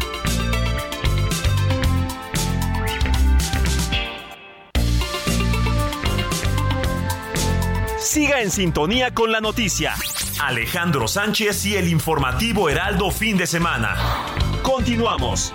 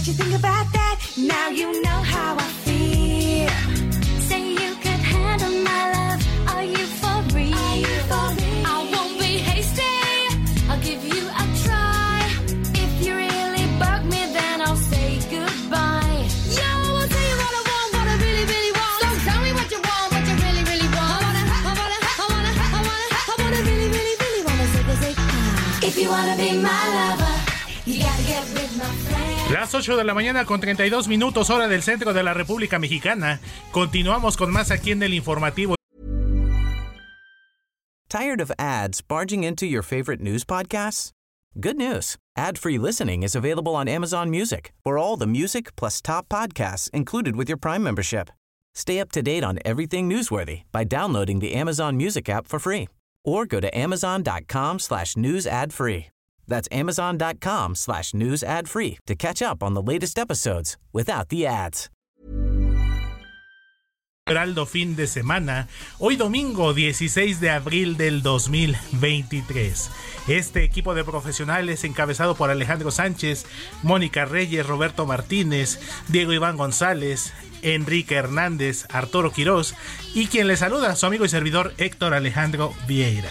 Y pues continuamos con la selección musical, con las efemérides musicales de este domingo y le cuento, quien estará de manteles largos es la cantante diseñadora de modas y empresaria Victoria Beckham, quien mañana estará cumpliendo 49 años de edad. Por eso la recordamos en su faceta con la agrupación Spice Girls y este tema que las catapultó a la fama, titulado Wannabe, que forma parte de su disco titulado Spice, lanzado en 1996. Mi querida Moni Reyes, las Spice Girls, otro éxito del pop de la década de los noventas sí, me encanta este tema, ¿eh? O sea, la verdad es que está bien bailable, bien prendido y sobre todo bien escuchado y exitoso. Así es, mi querida Moni, una época y una década de los noventas que fue protagonizada por importantes agrupaciones como precisamente las Spice Girls. Tuvimos otros grupos como Backstreet Boys, como Westlife, como NSYNC. Sin lugar a dudas, una época muy importante en materia musical en lo que se refiere al idioma inglés. Y pues Victoria Beckham, una de las integrantes de Spice Girls, y que además es esposa. 49 años. 49, nada más ni nada menos, mi querida Moni. y millonaria. Millonaria, esposa de David Beckham, considerado uno de los mejores futbolistas de todos los tiempos. Felicidades. De hecho, su nombre, eh, su nombre de pila es Victoria Adams. Adams. Ya una vez que se casó con David Beckham, pasó ya, al apellido de él. Exactamente, Victoria Beckham, eh, esta agrupación de Spice Girls que tuvo importantes éxitos como este que ahora estamos escuchando, titulado Say You Builder y que sin lugar a dudas fue un fenómeno llegó a México incluso, tuvieron alguna presentación aquí en nuestro país, tuvieron línea de ropa, línea de perfumes, de hecho, sobre todo las jovencitas de aquella época eran las que emulaban mucho a las Spice Girls. Una millonaria empedernida y además ícono de la moda, ¿no? Con tendencias en aquella época, mi querido Alex, ¿a ti te, te laten los, las Spice? Pues... Digo, no es tu género, con como fresas, el mío, pero... Es mío pero, las escucha pero, muy exitosas. Sí, se, están haciendo viejas. Ay, pues ya, casi el quinto piso. Casi, pero con más experiencia. Pero bien, la verdad es que tuvieron una gran popularidad. Así un buen segmento de la población internacional las arropó y estuvieron si no me equivoco, en los primeros lugares de su país. Sí, exactamente, Alex. Eh, de hecho, se hicieron una película justamente a la par donde también estaban artistas en solitario como Britney Spears. Que incluso la propia Britney Spears también protagonizó una película titulada Crossroads, Amigas por Siempre, allá en el año 2002, un poquito más, más reciente que las Spice Girls. Pero sin lugar a dudas, Alex, Money, Robert, eh, una época, lo que fueron los la parte final de la década de los 90 y los inicios de los años 2000 que fue muy intensa y muy activa en lo que se refiere al género pop. Bueno, pues interesante, mi querido Héctor Alejandro Vieira. Nos diste una vuelta de tuerca en los conceptos musicales, en las efemérides. Bueno, como siempre, un poquito de todo. Surtidito rico, como las galletas. Para todo nuestro público radio escucha, ¿no? Así es, mi querida dice, De todo hay que poner en esta vida. Pues vamos a pues volver porque todavía falta. Todavía vamos a cerrar con Probadita. Eh, Igual es algo movidito. Es algo acá. ¿En inglés? Eh, no en español. Ah. Una agrupación de Monterrey que también tuvo su apogeo. Fandango. Eh, no, mucho más reciente. Ay, bueno, yo me estoy ubicando en mi época. El, ah, autos, moda y rock and roll, por ah, supuesto. Imagínate usted que me hiciste recordar Fandango. Hombre, pues sí. Qué, buena época, los ochentas. Bueno. Que hasta había un programa de televisión conducido por Gloria Calzada titulado Estrellas de los 80. Bueno. Y luego se convirtió en Estrellas de los 90. Y antes fue Éxitos, radio, eh, ¿cómo se llama? Video Éxitos. Y Video Éxitos. Ajá. bueno. Qué tiempos aquellos. Volvemos al rato, Héctor. Claro que sí, mi Alex.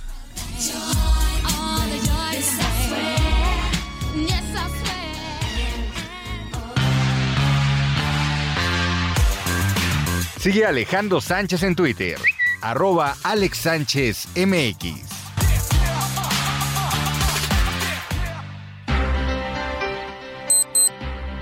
rápido a la información, no sin antes decir que son las 8 de la mañana con 37 minutos hora del centro del país. Mire, el presidente Andrés Manuel López Obrador no solo se comprometió a mejorar el sistema de salud al concluir su gobierno, sino que elevó la apuesta y así lo dice él.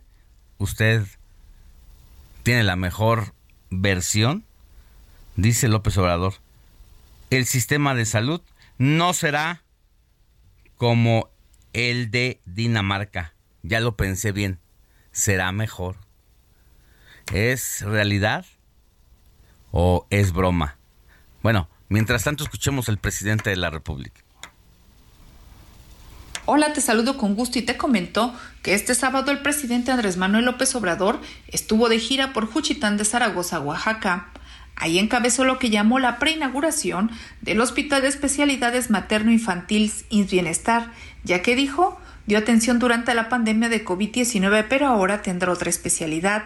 Ahí se comprometió a que México tendrá un sistema de salud de calidad al concluir su gobierno. se ríen de mí los adversarios, opositores, conservadores, corruptos, cuando digo de que vamos a dejar un sistema de salud como el de Dinamarca, como de Dinamarca, dicen ja, ja, ja, ja, ja, se ríen. Bueno, eh, no saben que yo soy hombre de palabra y que los compromisos se cumplen. No va a ser como el de Dinamarca, ya lo pensé bien, va a ser mejor Acompañado del gobernador Salomón Jara, integrantes del Gabinete de Salud Federal, respondió a la petición de que se religiera. No, eso no, eso no. No, yo soy maderista. Es sufragio efectivo, no reelección. Ya terminé mi ciclo. Saben que estoy contento porque hay relevo generacional. Muchos jóvenes ya, muy conscientes. Ya va a ser muy difícil darle marcha atrás a lo que ya iniciamos. Anunció un aumento a la pensión de adultos mayores. Una buena noticia. En enero aumentó 25% la pensión para adultos mayores. En el próximo enero aumenta 25% más. Porque ya voy a terminar en septiembre del año próximo y los quiero dejar campeones, así como Chit. Este domingo el presidente López Obrador cierra la gira por Oaxaca con la inauguración de caminos rurales artesanales. La información que te tengo, hasta aquí mi reporte. Gracias, Noemí. Y hablando precisamente de las aseveraciones del presidente, que dice que ya lo pensó bien y que el sistema de salud del gobierno de México que ofrece a la población abierta y en general no va a ser como el, el de Dinamarca, sino va a ser mejor. Pero mientras ese sueño guajiro del presidente de la República se hace realidad, hay crudas realidades que pues nos hacen que tengamos otros datos. Es el caso de el hermano de Isabel Hernández, quienes fueron afectados por la escasez de material en el sistema de salud pública. A grandes rasgos, querida Isabel Hernández, muy buenos días. Su hermano padeció un accidente en días pasados. Estaba haciendo algunas labores de mantenimiento de una casa. Cae desde el primer piso. Entiendo que sufre una fractura de brazo llega una ambulancia, no se lo puede llevar. Prácticamente ustedes se tienen que hacer responsable y comienza un periplo. Cuéntenos, Isabel, muy buenos días. Sí, buenos días, Alex, Moni, Robert. Buenos días, es un gusto estar con ustedes.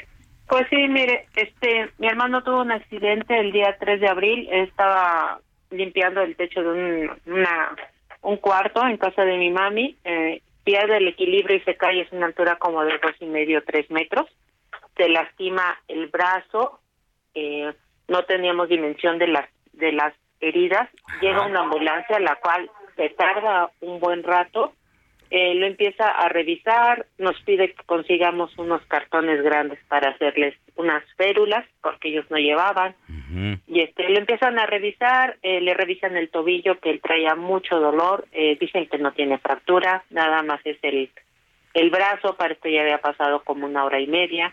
Eh, quieren hacerle una tracción para acomodarle el codo, no pudieron acomodarle el codo porque pues ya había pasado hora y media, ya tenía muy inflamado el codo. Eh, le ponen un medicamento que tuvimos que ir a conseguir para para el dolor porque no llevaban ellos y este y pues nos dicen que nada más es la fractura de la muñeca que sí se le veía muy fea mi hermano traía un dolor intenso eh, y nos dicen que no que no lo pueden este llevar porque pues no no no corre riesgo su vida Ajá. Esto, esto en qué, este en qué hospital fue o fueron los paramédicos de entrada. No, fueron los paramédicos. Ok. Fueron los paramédicos. Ajá. Entonces, pues ya mi cuñada empieza a ver qué hacemos, ya lo llevan a sacarle placas a un laboratorio para a donde vayamos, ya lleváramos nosotros pues algo, algo con que este que no nos hicieran perder más tiempo a nosotros. Sí. Eh, un paramédico de del Estado de México conocido de, de ellos nos sugiere ir al hospital de, de especialidades de Iztapaluca. Nos dice que vayamos ahí o que podemos ir al Magdalena Contreras, pagar un seguro de 15 mil pesos porque mi hermano no está asegurado y este pero pues nos considera más viable ir a Iztapaluca porque nos queda más cerca. Nosotros vivimos acá en la salida de Puebla Sí. nos vamos a Iztapaluca y es este pues llegar ahí y entrar a urgencias es un es un viacrucis porque está siempre está muy lleno ahí. A fin de cuentas reciben a mi hermano entra mi cuñada con él. Este él pues va en, un grito en un dolor y como que sí le dan un poquito de de prioridad a, a sus heridas porque pues vaya sangrando su codo y él va blanco, va transparente del dolor. Entonces, este, pues ya lo recibe, lo valora inicialmente un médico, le dice que lo va a pasar con un ortopedista, ya lo pasan y este, y pues le dicen que sí, que, que requiere una cirugía, que tiene fractura en el en el tobillo, tiene fractura en el codo, tiene fractura en la muñeca y requiere fractura en las tres partes Ajá. pero que lamentablemente no tienen material y que te, eh, tendría que esperar un- unos cuatro cuatro semanas aproximadamente. Ajá, con el con el de- tobillo deshecho y el brazo Ajá. deshecho, eh, venga en cuatro Sí. semanas porque no tenemos material. Ujú. Ah, sí, mire. sí, sí, así es. Y lo Ajá. único que hacen es cambiarle la, el- la curación, quitarle las las férulas de cartón que le habían hecho los paramédicos, le ponen unas curaciones nuevas Mm, Pero le dicen a mi cuñada, eh, le encargamos nada más que esté en observación porque este que no cambien de color sus dedos porque puede darle una trombosis. Pero pues aquí nos vemos el viernes para checarlo a ver cómo va. ¿Cuándo había pasado el accidente? ¿Qué día había El pasado? 3 de abril. ¿Qué día el de la 3 de semana abril. ¿Qué día de la semana fue? Lunes y lunes. que hasta la siguiente semana prácticamente se vieran las caras. Sí, es que fuera revisión, a ver cómo iba. ¿Y qué hicieron ustedes. Isabel? Pues la verdad, ah, le, nos dijeron ahí que lo lleváramos al hospital de la Perla o cualquier hospital de gobierno, íbamos a encontrarnos con la misma situación. No había material para operar. Y en todos había una enorme lista de espera para que él pudiera pasar. ¿Qué terminaron haciendo? ¿Está su hermano en qué circunstancias? ¿A la espera de que lo atiendan?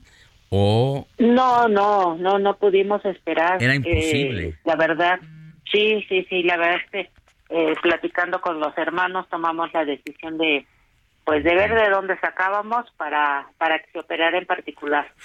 Porque ya habíamos tenido una experiencia con su suegra que dejó Ya. pasar un mes, eh, los, se le hizo callosidad y esa cirugía que iba a ser simple en su suegra fue una, una cirugía más delicada. Entonces eran tres fracturas era el codo, en la muñeca, el tobillo y esperar más de cuatro semanas y eso era un era un no era seguro, era una lista de espera que había y estar condicionados a que el material llegara. Entonces sí se optó por operarlo en un en un hospital particular. No, pues una situación lamentable y el viacrucis que tuvieron que pasar con su familiar es lamentable, da miedo enfermarse, tener algún accidente. Y bueno, mientras el sistema de salubridad de Dinamarca llega, usted tiene otros datos, tiene otra historia. Y ahí está en carne viva la situación que recientemente han padecido, se tuvieron que endeudar finalmente con un médico privado para que su hermano pues no estuviera cuatro semanas en espera prácticamente haciendo cola para ver qué iba a pasar. Así que pues una situación lamentable y que nos da la otra cara de la moneda de lo que realmente es el sistema de salubridad en nuestro país. Isabel Hernández, muchas gracias por darnos su testimonio, por contarnos su historia, pero sobre todo deseamos que su hermano se reponga y que esté bien para que pues pronto pueda seguir trabajando porque me imagino que en su caso si no trabaja, pues no produce también económicamente. Exactamente, exactamente, Alex, así es. Bueno, que tenga buen día y un saludo a su hermano. Muchísimas gracias, Alex. Igualmente, que tengan un bonito domingo todos. Gracias. Muchas gracias. Y mire, ya que hablamos del sistema de salubridad del presidente de la República, nos llamó mucho la atención el día de ayer eh, que a la respuesta del gobierno federal de que va a ahorrar 46 mil millones de pesos en la compra de medicamentos y de que vamos a tener un sistema de salubridad como el de Dinamarca, Salomón Chertorivsky, diputado de Movimiento Ciudadano y una de las personas que más sabe de estos temas, eh, decía en su cuenta de Twitter, no tiene vergüenza, presidente. La destrucción del sistema de salud es absoluta a partir de 2018, México ha dado pasos atrás que parecen inimaginables. Algunas cifras. Cuatro millones de mexicanas y mexicanos regresaron a la pobreza, entre otras causas por el desmantelamiento al sistema de salud, además de que hay muchas historias como la que nos cuenta Isabel Hernández. Querido diputado Salomón, muy buenos días. Hola Alejandro, te saludo con enorme gusto a ti a tu auditorio en este domingo. Las familias tienen que pagar para atenderse mientras estamos esperando un modelo de salubridad en los sueños guajiros del presidente de la República y las farmacias del doctor Simi con sus consultorios hacen su agosto. Alex, estamos en el peor momento del sistema de salud en nuestro país en las últimas décadas. Y, lo tengo que decir con todas sus letras.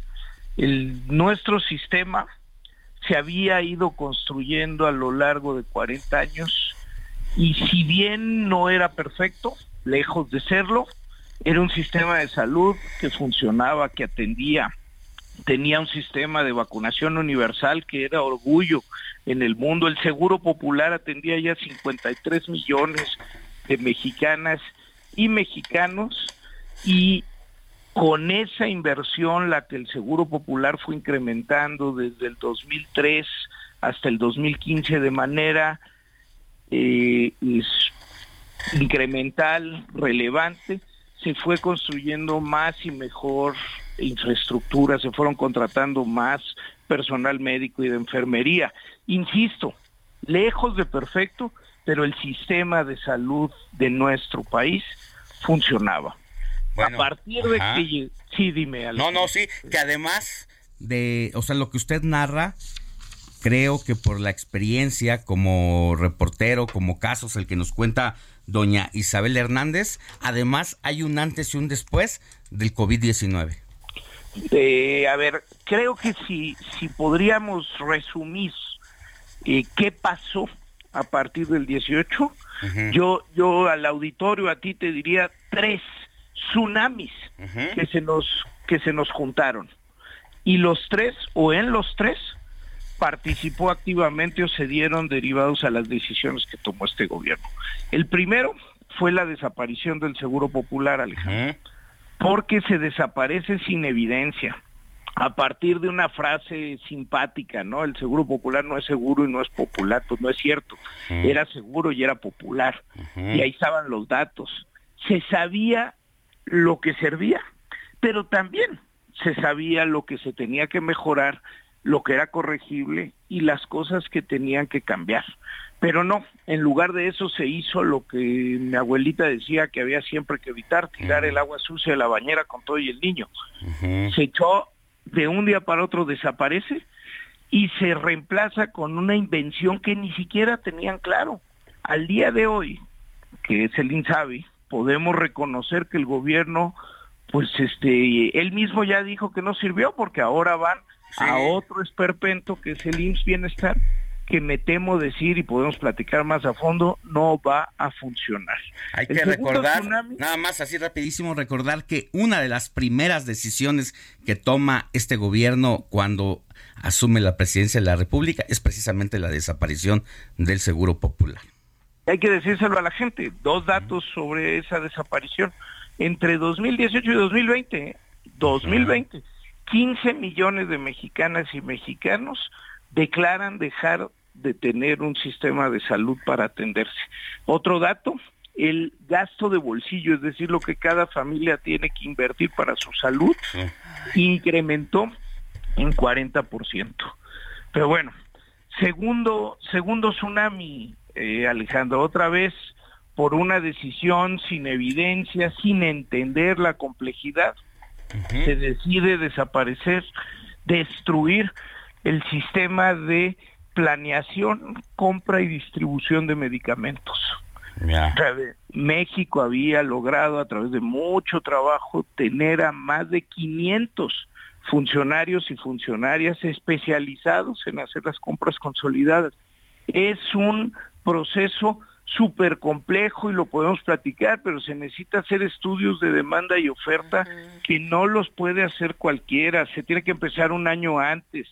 Eh, es, es es por lo menos tienes que pensar en 1.600 productos que tienen que llegar a 4.000 lugares. El 30% se tiene que transportar a través de una red de frío que no es como mm. transportar carne o no es no es cierto eso que decía es como llevar papitas o, no es cierto es es cuantísimo más complejo es desde un analgésico simple hasta el medicamento oncológico más complejo. Y se desapareció eso y se pasó a una oficina de la Oficialía Mayor de Hacienda, que en su vida había comprado, que no tenían experiencia y por supuesto iba a tronar. Cuando no pudieron, fueron a un, a un organismo de Naciones Unidas para tratar de que comprara y pues tampoco tenían experiencia. Un desastre. Y el tercer tsunami es en efecto... ¿Le parece si el tercer tsunami que nos va a decir, nos lo dice después de esta pausa? A lo que tú me digas, Alejandro. Por favor, regresamos con más. La noticia no descansa. Usted necesita estar bien informado también el fin de semana. Esto es Informativo El Heraldo Fin de Semana. Regresamos.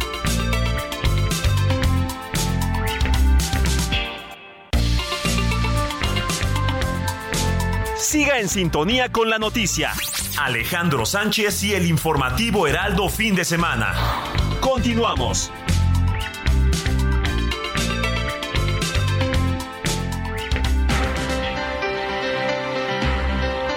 Ya estamos de regreso en el informativo de fin de semana cuando son las 9 de la mañana con cero minutos, iba a decir 9.1, 9 de la mañana en punto. Eh, estamos transmitiendo en vivo desde la Ciudad de México por el 98.5 de FM para todo el país en sus distintas frecuencias radiofónicas. Hablamos con el diputado federal de Movimiento Ciudadano, Salomón Chertorivsky, sobre el precario sistema de salud. Escuchábamos un testimonio donde una familia hizo un via crucis a partir de un accidente que sufre uno de sus familiares, cae de un primer piso, se destroza prácticamente el tobillo, el brazo y en tres hospitales públicos no lo pudieron atender porque no tenían los aditamentos ni los medicamentos que se requerían para una intervención hasta que terminó en una policlínica privada donde se han endeudado con más de 70 mil pesos. Esto en medio del contexto que el presidente López Obrador dice, pensándolo bien, no seremos como Dinamarca, sino seremos mucho mejor. Salomón Chertorivsky, usted nos pone en la mesa la situación real del sistema de salud. Hacíamos un repaso a partir de la desaparición del Seguro Popular. Nos daba dos tsunamis en la materia y nos iba a narrar el tercero.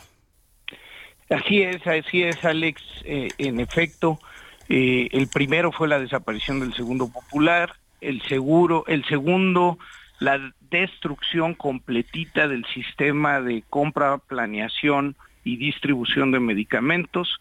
Y el tercero, y en ese nos quedábamos, fue, y lo decías tú, fue eh, la pandemia. En, dos sentidos, digo, el primero, eh, pues por supuesto lo que ocasionó en pérdida de vidas. Eh, estuvo tan mal gestionada, tan mal manejada, se tomaron tantas malas decisiones que somos uno de los países del mundo donde más personas murieron por 100 mil habitantes. La Ciudad de México es la ciudad del mundo donde más personas murieron por la pandemia. En todo México, en los dos años intensos, más de 750 mil muertes. Eso es una desgracia, Alex. Y donde lo, medimos es que en los cuatro años de este gobierno se han perdido más de cuatro años de esperanza de vida al nacer. Teníamos una esperanza de arriba, arriba de los 75 años promedio y hoy estamos en los 71 años. Es una desgracia, pero para pensar el sistema de salud hoy y lo que se tiene que hacer, lo que nos debe de ocupar también de la pandemia es que la temporada de esta generó rezagos en la atención de otras enfermedades que hoy el sistema de salud tiene que corregir y que no se ha dado el tiempo para ello, pero no están las condiciones por los otros dos tsunamis para poder revertirlo, porque eh, cayeron casi 50% las consultas de, de alta especialidad, más de 60% las consultas en general, cayeron las cirugías, una persona que iba revisando su diabetes de manera constante, pues dejó de ir a las consultas. Eh, los niños y niñas de nuestro país hoy están en un gravísimo problema por falta de vacunación. Eh, todavía hace una década, ocho de cada diez menores de, de, un año tenían su cuadro completo de vacunación. Hoy no llegamos a tres de cada diez, eh, Alejandro. Estamos pues viviendo un momento delicadísimo del sistema de salud y es una vergüenza lo que dice el presidente porque no se corrige con buenos deseos, con buenas frases, con discursos. Se, se corrige con conocimiento, con evidencia, con trabajo, con profesionalismo. Y tenemos al mismo tiempo pues un grupo de los peores funcionarios que han estado al frente de la salud de nuestro país. Bueno, pues ahí está la voz de quien incluso fue titular de la Secretaría de Salud, si no me equivoco, diputado de septiembre de 2011 a 2012. Sí, este, con el, final del presidente Calderón fui el secretario de Salud de México. Bueno, así que para quienes nos escuchan, sabe de lo que habla el ahora diputado federal de Movimiento Ciudadano, Salomón Chertorivsky. Le mandamos un abrazo, diputado. Gracias por tomarnos la llamada en este dominguito, dominguito 16 de abril. Que tenga buen Muy bien. Gracias, Alejandro. Gusto en saludarte y a tu auditorio siempre. Hasta pronto. Esto es Noticias a la Hora. Heraldo Radio le informa.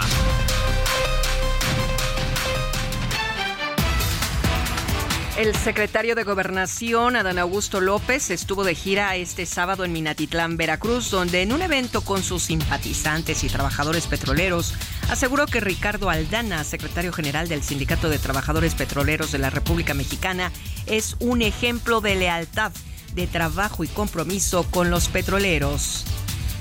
Por su parte, Claudia Sheinbaum, jefa de gobierno de la Ciudad de México, estuvo también de gira en Veracruz, en Coatzacoalcos, como continuación de sus visitas de fin de semana a diversas entidades del país. Invitada por el gobierno estatal, Sheinbaum Pardo se reunió con el mandatario de esta entidad, Huitlagua García Jiménez, y con la secretaria de Energía del Gobierno Federal, Rocío Nale García, con quienes abordó temas de proyectos de energías renovables. La jefa de gobierno además participó en un evento público, llamó a los morenistas de Veracruz a defender la continuidad de la cuarta transformación de la vida pública. A partir de este viernes, las autoridades estadounidenses cerraron el puente internacional Córdoba de Américas en Ciudad Juárez, Chihuahua, a las exportaciones desde México para destinar el personal a trabajar en la atención a las personas migrantes que se están entregando de forma voluntaria en busca de asilo. Y a partir del pasado 14 de abril, la Universidad Nacional Autónoma de México ya puede anular exámenes, títulos y grados a estudiantes que no hayan cumplido completamente con los requerimientos para conseguirlos. Así lo informó la máxima casa de estudios. Este viernes en la Ciudad de México las autoridades procedieron a aplicar el operativo La Noche es de Todos, que dio como resultado la reposición de sellos de clausura de actividades de 11 bares. Así lo informó la Secretaría de Gobernación. En el orbe, Penpat Sering, el jefe del gobierno del Tíbet en el exilio, defendió al líder espiritual Dalai Lama después de que le pidió a un niño que se chupara la lengua en un controvertido y viral video, afirmando que era inocente y que las acciones del sumo sacerdote budista fueron malinterpretadas. Son las 9 de la mañana con 8 minutos, tiempo del centro de México. Amigos, si nos acaba de sintonizar, estamos en el Heraldo Radio 98.5 FM en el informativo fin de semana con Alex Sánchez. Continuamos. Esto fue Noticias a la Hora. Siga informado, un servicio de Heraldo Media Group.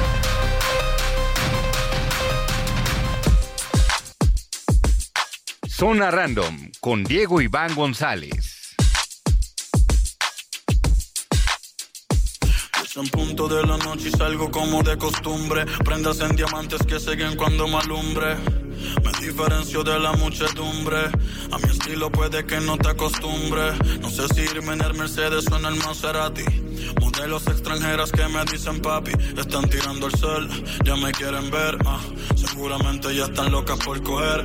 Pero soy yo quien les llevo la champaña. El Festival Coachella, uno de los eventos más importantes de música que pues se realiza año con año, en donde prácticamente la mayoría de las estrellas que se presentan ahí, pues tienen que ver con, eh, pues, en la mayoría de las ocasiones, hasta hace no mucho, era música prácticamente en inglés, pero que ahora los latinos, mi querido Diego Iván González, han hecho de las suyas en este festival. Hola, buenos días Alex, Moni, Robert, a todo tu auditorio. Y como tú bien mencionas, en efecto, los latinos están presentes y esta edición, la número 22 por cierto, eh, es, ha sido bastante particular por muchas cosas, entre ellas, como tú bien mencionas, eh, que Bad Bunny es el primer latino en liderar el festival. Entonces, durante 21 ediciones, todos los headliners eran de origen americano, inglés, francés, sueco, etc. Pero en ninguna edición había estado como headliner un latino. ¿Y quién más que Bad Bunny? El boricua no se limitó a solo ser un show simple y común como los demás. Al ser headliner debía de resaltar y sobresalir con su show o su performance. Y pues trajo, y no solo fue el único latino que estuvo en el escenario, pues también invitó a Joel y Randy, que son este, compañeros del género de, del, del reggaetón, y entonces estuvieron ahí. También estuvo Jay Cortés, Ningo Flow, y además invitó a un cantante en inglés llamado Post Malone para que le ayudara como apoyo a tocar una canción en ¿Qué? Hicieron, hicieron de las suyas los latinos. Exacto. Eh, ayer hablábamos justo eh, con Héctor Alejandro, eh, sobre la importancia de las nuevas generaciones. Por supuesto. De lo que está sonando. Y bueno, hay otro personaje ahí que es Peso Pluma. Exacto, la presencia. Que queremos que nos cuentes un poquito. Pues. Ese representante de la música que emergió de la nada dos meses y la está rompiendo como casi ningún artista. Sí, en efecto. Eh, Peso Pluma, o más bien Hassan, que es de origen jalisciense, de 23 años, está marcando historia en la música no solo mexicana, sino a nivel mundial. ¿Esto es real? Esto es real, exacto. Esto es verdad. Los datos ahí están y el impacto que tiene Peso Pluma hoy en día, gusta a quien no le guste, te guste o no, ahí están los datos. O sea, que salen los puristas de la música, la defensoría. Sí, yo, lo que digo, lo que digo es eh, porque todos fuimos chavos, claro, porque cuando nos gustaba el rap seguramente para muchos era y esa música que hoy pues es una crónica del mundo que viven los jóvenes. Sí, en efecto, el lo que ha causado Peso Pluma o en general los corridos tumbados, como le dicen ahora, es que a mí a lo personal puedo decir de, primera mano que no me gusta. Ya he ido, ya he escuchado eh, performance de estos, de estos chicos, de estos cantantes y no me termina de convencer. Tal vez en gusto se rompen géneros. Yo respeto, pero los datos ahí están. Los datos ahí Eh, están. es no innegable. podemos hacer nada. es innegable el éxito que tiene Peso Pluma y fue invitado de Becky G y donde cantaron una de sus colaboraciones y también cantaron la de ju- lo que estamos escuchando justamente, ella baila sola, que está en el top 5 de Spotify a nivel global y está ya en el top 10 de Billboard. Entonces Le eso es pisando historia. los talones a Bad Bunny. Lo que no, ya ni a Bad Bunny, ya a Bad Bunny lo, lo Ya rebasó. Está en la cima de su carrera. ¿no? Sí, Ya lo rebasó, está en la pero cúspide. de la nada. De la nada, en menos de rapidísimo. tres, de- o sea, meses. tres, tres Con meses. canciones. O sea, en menos de dos años con todo se fue respeto, para arriba. no nos Entonces, compare. Es impresionante. Eso calienta. Pero además, no solo bueno, cambiando un poco de tema, también como a cada como cada ocasión la polémica envuelve al festival y este tacharon de xenofóbicos a Blink-182. Por ¿Quién? Cuéntanos, ¿Por qué? ¿quién es el artista? Eh, es una banda estadounidense. Estamos escuchando algo de ellos. Yo creo que es reconocible. Escuchar un poco más. Suena bien. Bueno, Suena fresco. Bueno, este, este era una banda noventera, noventera que le gustaba a la gente, a los chavos que hoy en día pues ya están creciendo y todo, pero ah, recolectó un número de fans impresionante, o sea, hoy en día donde se paren llenan, hacen sold out, etcétera, y pues la banda estadounidense generó polémica, pues resulta que fueron invitados de último momento a Coachella. Estos no estaban previstos ni nada, no los habían este, anunciado en su lineup. Y tampoco se primer- ofendieron. No, dijeron, no te preocupes, pero ahí no va, el- ahí no va la, la grilla, como le dicen algunos, el chisme. Pues a principios del mes de marzo, la banda había cancelado toda su gira por Sudamérica y México, ya que por problemas de salud del baterista Travis Barker, que, que sufrió una, una operación en los dos dedos, dijo que no se iban a presentar en el resto del año. Y un mes después se están presentando en Coachella y el baterista se ve impresionante. Travis Barker se ve cómo mueve las batacas de una forma brutal. ¿Pero aquí no operaron? Ah, Travis, al, al baterista. De dos dedos de la mano. los dos dedos. Y por eso canceló su gira en Sudamérica ¿Y en México. Pero hace cuánto. pero hace un mes. Ah. Hace un ¿Tocó? mes. No, no tocó. Canceló todos Canceló. sus shows en Sudamérica. Y luego, un mes después, en Coachella. Que Los voy a acusar con sus mamás. Empieza a tocar. Pero ahí toca. Ahí Con- toca. convaleciente con los dos dedos. Pues se ve que O está sea, perfecto. Entonces, agarro. la gente a través de redes sociales lo empezó a tachar de xenofóbico. ¿Por qué? Porque decían que menospreciaba al público latino. Ah, mira, ya son interpretaciones, yo solo estoy comentando claro, lo que pasa. otros datos. Y, y realmente es... Yo se los pregunto a ustedes si realmente ven como un acto de racismo o discriminación hacia el al público latinoamericano, siendo un mercado tan importante. No le veo yo ningún Pero el acto hecho, ahí pero sesgado, creo que menos. creo que aquí la gente se está enojando porque dijeron que no iban a tocar en ya el Ah, resto esa del es año otra cosa. y que cancelaron Bueno, su gira por Bunny dijo lo mismo que se iba a dar un, un año sabático. pero es diferente. Yo creo que aquí es diferente porque si Puro choro mes mareador. que no sé que estaba en recuperación y después de repente sale Sí, a tocar. eso brinca un poco, ¿no? Hay O que ver, sea, hay que ver cómo tocó, si tocó con ocho dedos. Ese tema. Y también, ya uno de los últimos, ya vamos tocando los últimos temas, ya para despedirnos, eh, fue la presentación del productor y rapero Metro Boomin, que vamos a escuchar un poquito de lo que se trata. Yeah, yeah. Drinking dope turned me to a superhero. Yeah, yeah. Hit that pill, turned me to a Y superhero. Héctor Alejandro Vieira. Es- y bueno, el productor es uno de los mejores en Estados Otro Unidos. productor. Le- le- exacto, otro productor. Ahí saludos a nuestro productor Héctor Vieira. Y el productor realizó su performance el día viernes y los presentes y expertos en el tema de los festivales y todo han considerado que su show es uno de los mejores que ha habido en la historia del festival. Pues además de traer muchos hits, éxitos a- a la- al público, porque pues el hip hop es más famoso en Estados Unidos Sí, que aquí en. México, por obvias razones, fueron los invitados que llevó desde John Legend, Future, Don Toliver, 21 Savage y por si no han reconocido estos nombres, se cerró con la presencia del canadiense de Weekend.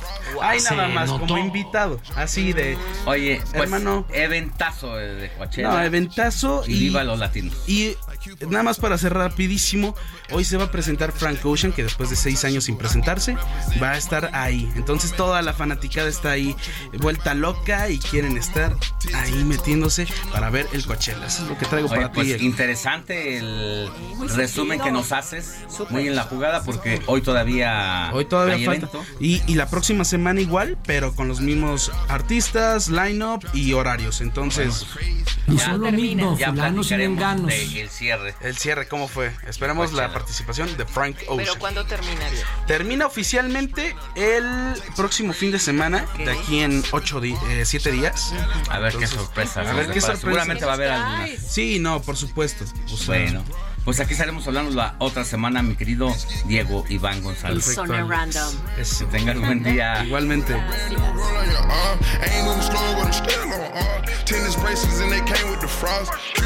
¿Tengo que decir más?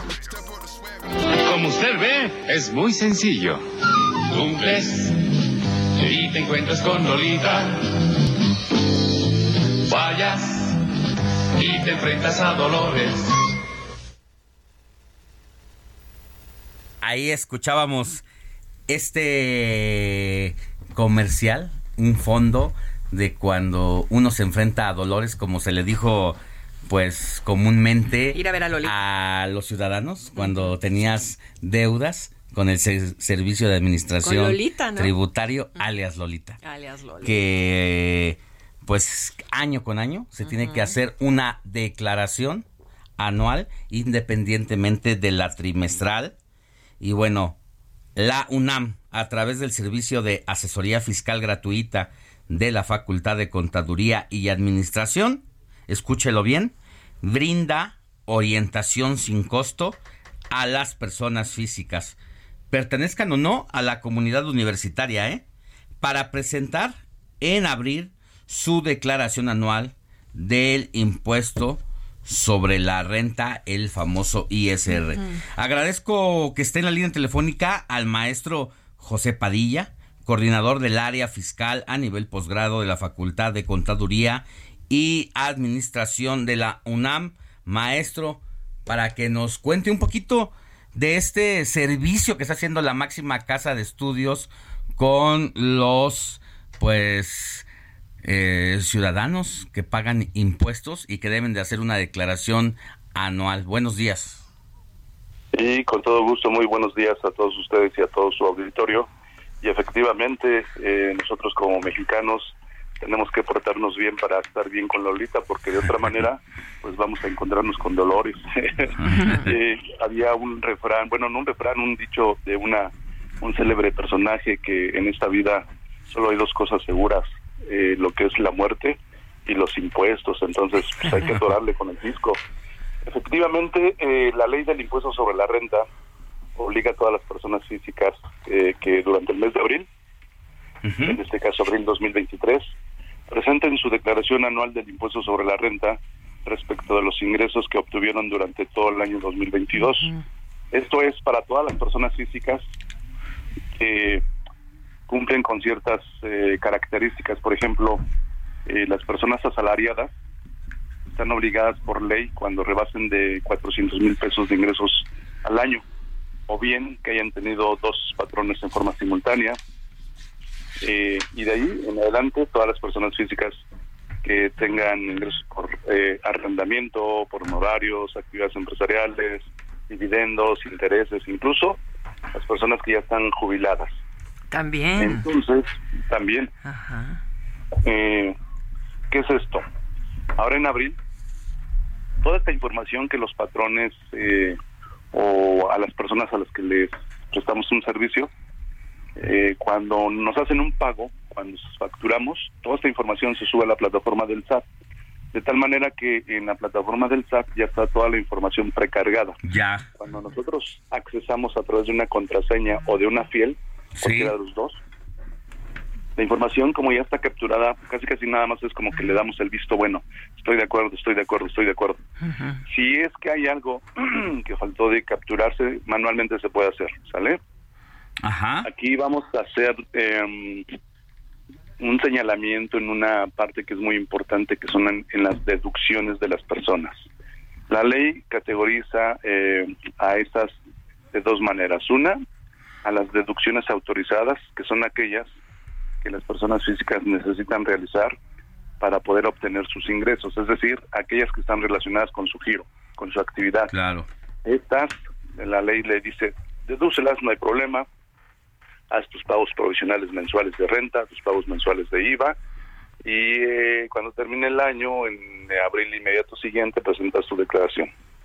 Pero además hay otra categoría que son las deducciones personales, que esta es para cualquier tipo de persona física, que son gastos médicos, dentales, hospitalarios, honorarios a nutriólogos, psicólogos, eh, intereses reales cuando tengo un crédito hipotecario, donativos, si es que soy una persona altruista, eh, si es que soy una persona que le gusta ahorrar, a lo mejor eh, de manera voluntaria a mi Afore. Todos estos conceptos los puedo hacer deducibles en la declaración anual, insisto. Esto es para cualquier tipo de personas físicas. Aquí eh, un consejo a las personas asalariadas. Eh, por lo regular, aquí en su casa había crédito, entonces hay que deducir los intereses reales, hacen pago de honorarios médicos, dentales. Y ojo, aquí una recomendación, cuando vayan al médico, al nutriólogo, al psicólogo, eh, hagan sus pagos con tarjeta, de crédito, débito, transferencia, cheque o monedero electrónico. Nunca en efectivo, porque si lo hacemos en efectivo, no prospera. Como, eh, no, prospera no, no, no, no, va a ser deducible. Ya. Entonces aguas con esa situación. Perfecto. Eh, de repente vas al médico y te dice, este, págame cuando voy a hacer el pago, le digo, te voy a pagar con tarjeta. No, solamente pago en efectivo. Ya. No te vas a hacer el comprobante. Entonces, eh, eso de alguna manera es una forma de obligar también al médico a que pague Sí. impuestos. Claro. También es mexicano, pues también que Claro. pague, ¿no? Que, le, que se ponga a mano con Lolita. Sí, claro, porque si no, pues, eh, entonces, pues todos con los todos parejos, ¿no? Pues muy bien. Es así en términos generales. En términos generales, maestro José Padilla, coordinador del área física a nivel posgrado de la Facultad de Contaduría y Administración de la UNAM, ¿dónde lo podemos contactar en caso de alguna consulta particular? Sí, claro, estamos en el teléfono 55 55 50 79 98, repito, 55 55 50 79 98. Eh, el área de servicio de asesoría es de 10 a 2 de la tarde y de 4 a 8 de la noche, de lunes a viernes. Las eh, ahorita las anuales las Perfecto. estamos haciendo con citas, por favor, hable mejor. Bien. De repente se dan una vuelta. Ahí y está. lo que queremos evitar es ahí Muy bien, maestro. la, la fila de gente. Estamos al habla. Gracias. La noticia no descansa. Usted necesita estar bien informado también el fin de semana. Esto es Informativo El Heraldo Fin de Semana. Regresamos.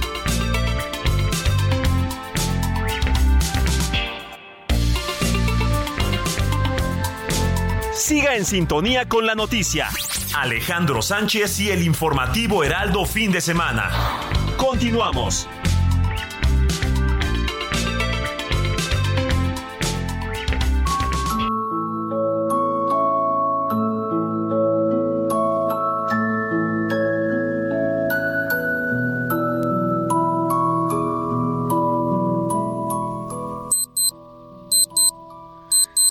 9 de la mañana con 30 minutos estamos en el informativo de fin de semana. Mire, uno de los principales problemas que está viviendo la sociedad mexicana después del COVID-19 son las alteraciones del dormir. Pues aumentaron su prevalencia del 18.8% en la población en general en 2016. ¿Sabe a cuánto? De 18.8 a 50% en 2022. Lo que provoca síntomas diurnos asociados como somnolencia, somnolencia y cansancio. Pero para hablar del tema, qué mejor que con el doctor Ulises Jiménez Correa, investigador adscrito a la Clínica de Trastornos del Sueño de la Facultad de Medicina de la UNAM. Doctor Ulises, muy buenos días, ¿cómo está? Gracias, muy bien, muchas gracias. Buenos días a todos. Híjole, es cierto, habemos varios aquí con que somos parte de esta de estas cifras y que no podemos dormir como se debe por mil razones, ¿eh? que si porque veo el celular en la noche cuando ya me metí a la cama y entonces las lucecitas en, en los ojos ya me distrajeron, que si porque tengo vecinos ruidosos, vecinos ruidosos, un mal colchón, un mal colchón o, también pues tenemos problemas en la mente y es bien difícil poner la mente en blanco para hacer la meme. Cuéntenos un poquito de esto. Sí, muchas gracias. Bueno, eh, los datos de los datos de las prevalencias de trastornos de sueño y de trastornos mentales en general se dispararon durante la pandemia. Principalmente el tema del confinamiento, estar mucho tiempo en medios electrónicos, el tema emocional, por supuesto, tener eh, pues ver las cifras cómo iban incrementando los los casos de defunciones por COVID-19 y luego conforme avanzó el problema y nos abrazó, pues como fuimos perdiendo familiares todos, ¿no? Entonces, en términos generales, pues no había condiciones para dormir bien. Aunque no hay cifras actualizadas, pero pues podríamos esperar que esto haya disminuido o al menos vaya disminuyendo gradualmente conforme pues nos reintegramos a nuestras actividades de la vida diaria, como era antes de la pandemia. Factores que de todos modos antes eh, y actualmente post pandemia nos siguen eh, deteriorando el sueño, pues sí, bien mencionaron hace un momento, vecinos ruidosos, este, que tiene que ver en general con factores ambientales. Mucho de nuestra calidad de sueño se ve eh, deteriorada si vivimos junto a una vía rápida, por ejemplo, cerca del aeropuerto donde tenemos el ruido de los despegues este, toda la madrugada cerca de algún centro de conciertos, etcétera, etcétera. Y bueno, factores propios de nuestra recámara, ¿no? Porque como bien mencionaban hace rato el colchón, pero bueno, está el colchón, están los problemas de iluminación, están los problemas de compartir la recámara si es que eh, tenemos hijos, a veces compartir la cama con, con los hijos, etcétera, etcétera. Y bueno, pues más recientemente que está de moda tener perrijos y gatos, mm. pues hay mucha gente que duerme con sus perros o con sus gatos en, en la propia cama. Entonces, bueno, son factores que, que también influyen de manera importante, como bien mencionaban, el uso de los dispositivos electrónicos, sobre todo antes de acostarse y ya en la cama, pues el celular anteriormente el problema era la televisión en la recámara. Ahora ya no está tan tan de moda, pero sí los celulares y la tableta. Y pues bueno, ahí está uno con insomnio revisando el celular, los mensajes, los correos electrónicos a las 3, 4 de la mañana. Sí, bueno, ese es el otro tema precisamente, las redes sociales que, que son un eh, vamos a decir que un, una facilidad o tiene una disponibilidad 24 horas y precisamente cuando no podemos dormir muchas veces estamos revisando ese tipo de contenido lo cual se convierte en factores que no nos permiten recuperar la calidad de sueño. Pero bueno, no todos son malas noticias, pues este por eso existen clínicas de trastornos de sueño y precisamente la idea pues es tratar de recuperar nuestra calidad de sueño para mantener una buena calidad de salud en general y calidad de vida. Así es. Bueno, parte de el diagnóstico que se requiere es pues el primer paso para saber hacia dónde tenemos que dirigirnos, pero en general, ¿cuáles serían las recomendaciones que da además de pues tratar de evitar una lectura del celular en la noche, que eso sería yo creo que en gran parte ahí está la solución. Pues es que son diferentes factores. Uno muy importante es levantarse temprano. Siempre eh, uno de los principales eh, factores que van a deteriorar la calidad de sueño es levantarse tarde en fin de semana o cuando uno ha dormido mal. Entonces esto viene a provocar dificultad para empezar a dormir en la siguiente noche y así se va generando una especie de bola de nieve, ¿no? Sí. Entonces siempre levantarse temprano es muy importante, hacer ejercicio por la mañana en la medida de lo posible, hay que intentarlo, sino un poquito de ejercicio por la tarde y eh, eh, pues cuidar nuestros horarios en los que dejamos de usar dispositivos electrónicos, eso es básico. A veces cuando nos entrevistan en, en televisión pareciera un poquito este sarcástico pedir en televisión que la gente apague mm. la televisión temprano, pero definitivamente eh, la estimulación luminosa que nos dan los dispositivos electrónicos, vamos a decirlo en términos prácticos, engañan al cerebro porque le hacen suponer que es de día. Entonces, pues si ya es de noche y estamos pegados en el televisor, la computadora, el celular, lo que le estamos diciendo al cerebro es que es de día y aunque uno apague todo y se vaya a dormir, pues el cerebro no está listo para dormir porque no ha generado los cambios bioquímicos necesarios para iniciar el sueño. Entonces, por ahí una media hora, una hora antes de acostarse hay que ir apagando todos esos dispositivos para que uno pueda dormir con la mayor facilidad posible. Y bueno, pues una, una recomendación muy importante para todos es evitar automedicarse. Muchos de nuestros pacientes ya llegan con problemas de una mala medicación porque se autorrecetaron por el tema de es que estas las toma mi mamá, es que me dijeron que esto es bueno para dormir y este y bueno pues a veces hasta en combinación con, con bebidas con alcohol o con algunas otras drogas ya cuando son casos un poquito más complicados. Ya. Precisamente por eso es muy importante pues acudir a un lugar especializado en donde se pueda tener un diagnóstico adecuado y en función de eso pues empezar a trabajar el tratamiento. Sí, dentro de los múltiples factores que pueden ocurrir y dar pie precisamente a la falta de pues de sueño, hay que tenerlo bien claro, hay que hacer una repasada de todas estas eh, posibilidades, cuál creemos que puede ser, pero eso no nos autodiagnostiquemos. Hay que ir con un especialista para que nos diga precisamente pues el plan a seguir. ¿Dónde podemos encontrar a los especialistas, a los especialistas de la UNAM para tratar esta grave situación o compleja que a la larga sí puede resultar así? Sí, la, la Universidad Nacional eh, a través de la Facultad de Medicina tiene su clínica de sueño dentro del Hospital General de México, sí. en la colonia Doctores.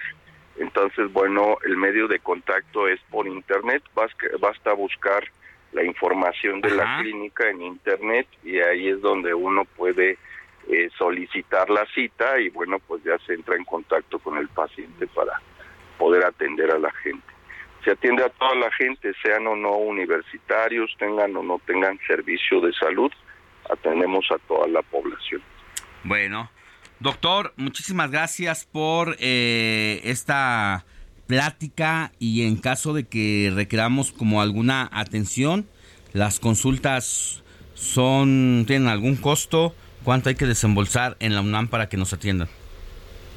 sí, sí tienen costo, esos informes los dan en la recepción porque depende de los procedimientos específicos para cada paciente. Ya, eh, ¿nos repite los, o si no nos los ha dado los teléfonos? No, dio una página. Página es por internet, es entrar a la página de, la Facultad de Medicina de la UNAM, así se llama, Clínica de Trastornos de Sueño de la Facultad de Medicina de la UNAM. Basta buscar eso en internet los lleva directo al enlace de la clínica y ahí es donde se programa la consulta. Bueno, Ulises Jiménez Correa, investigador adscrito a la Clínica de Trastornos del Sueño de la Facultad de Medicina de la UNAM. Muchas gracias por haber estado con nosotros en el informativo de fin de semana. Que tenga buen día. Gracias a ustedes. Hasta luego. Sigue Alejandro Sánchez en Twitter, arroba Alex Sánchez MX.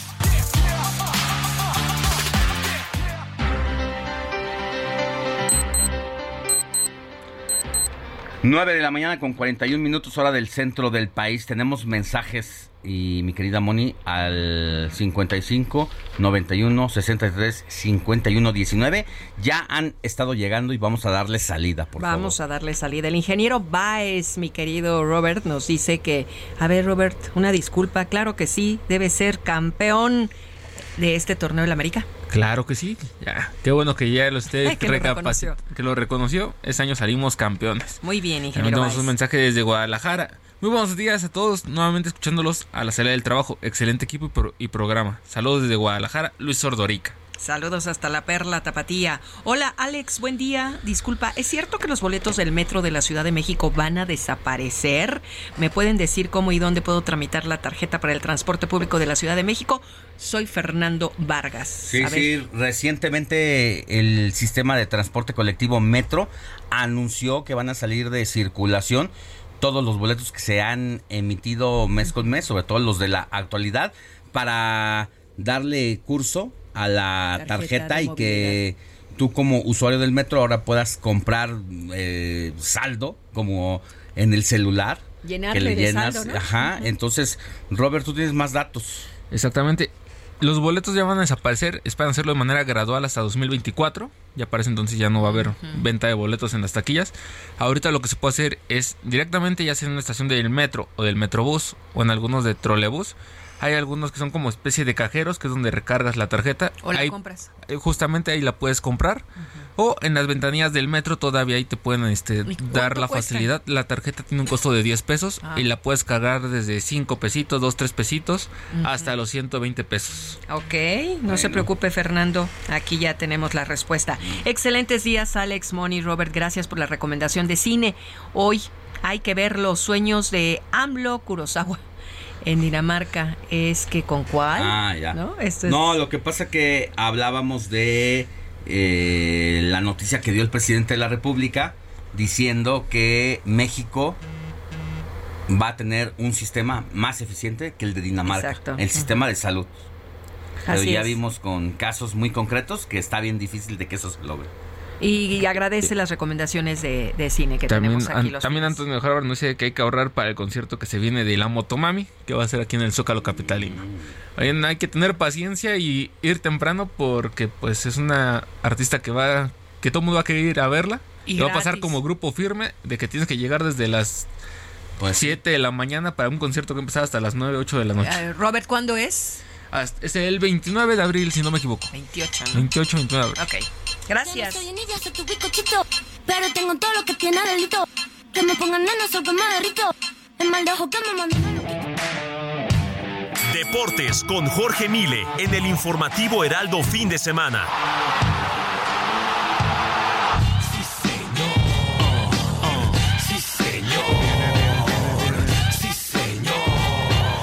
Andas con todo, mi querido Jorge Mile, muy buenos días. Saludos, Alex, ¿cómo andas? ¿Todo bien? Con toda la actitud. Y, feliz, supongo, ¿no? Porque ah, la América anda bien, ¿eh? Ahí andamos, ahí andamos. Se hace lo que se puede. está bien, está bien. El América sigue con la jetatura sobre Cruz Azul y ayer dio un, un, buen partido el conjunto americanista para ganar 3 por 1 a pesar de empezar cayendo frente a la máquina con gol de Uriel Antuña, minuto 11 Cruz Azul, después tuvo incluso la opción de irse 2 por 0 y ahí está el águila que anda volando alto. Y mi querido Jorge, además el, después del primer gol, que el Tuca se fue para atrás y los 11 jugadores estaban detrás del medio campo del Cruz Azul. No dejaban, no había delantero casi. Bueno, es que eh, ante la, expulsión de Michael Estrada se descompuso sin lugar a dudas el accionar americanista y con ello pues obviamente que sí, sabiendo el Tuca de los alcances a la ofensiva del América, pues echó a su equipo atrás, pero ni así, así pudo, ¿eh? La verdad es que el América anda sobre todo enchufado, anda eh, bien conectado, en ritmo y contundente hacia adelante, y eso lo hace un equipo peligroso, y, y ayer lo, lo demostró, ¿no? Porque sí, es cierto que Cruz Azul tuvo incluso el 2 a 0, pero supieron sortear ese ese momento que, que la máquina se fue hacia adelante, que los tuvo contra la pared y después Sendejas disparó en linderos del área para el empate americanista.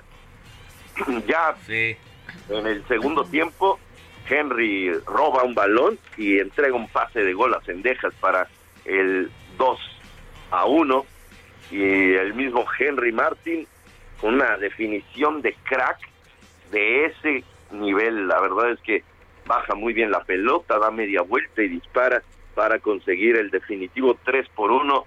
Es una jetatura total la del América frente al Cruz Azul.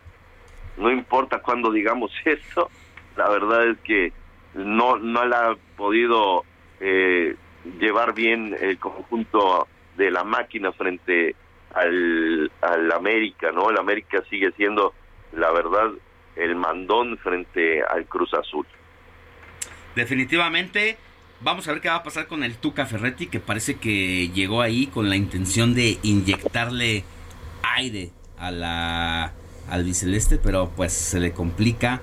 Los jugadores no le han respondido como quisiera y bueno, no, no es tarde, pero sí tienen que ponerse No, no, pero mira, eh, eh, el Tuca agarra el equipo ya con, con varios kilómetros recorridos en el, en Sí. el campeonato. Yo creo que vamos a ver la mano del Tuca y, y ya un poco más de su trabajo hasta la próxima temporada. ¿eh?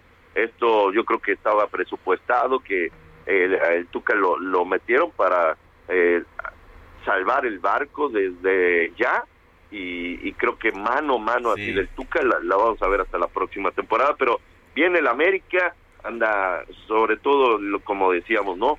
Bien enchufadito, bien conectado, en ritmo y con contundencia hacia adelante, así que, bueno, la verdad es que muy bien por parte del conjunto americanista, las Chivas derrotan 2 por 0 a León, Alexis Vega vuelve a ser este hombre que pesa en la cancha y que se echa el equipo al hombro y el que lo saca adelante, a pesar de que no marcó gol, pero do- dio dos asistencias de gol, una a Pavel Pérez y la otra a Rubén González respectivamente, para decretar el triunfo del Chiverío, que ya dependen de ellos mismos, ¿eh? ya no están esperando a que gane este, pierda aquel, empate a Cuyá, sino que ya el conjunto de las Chivas están dependiendo de sí mismos y esa es una buena noticia para eh, no solamente para Chivas, sino para el fútbol mexicano.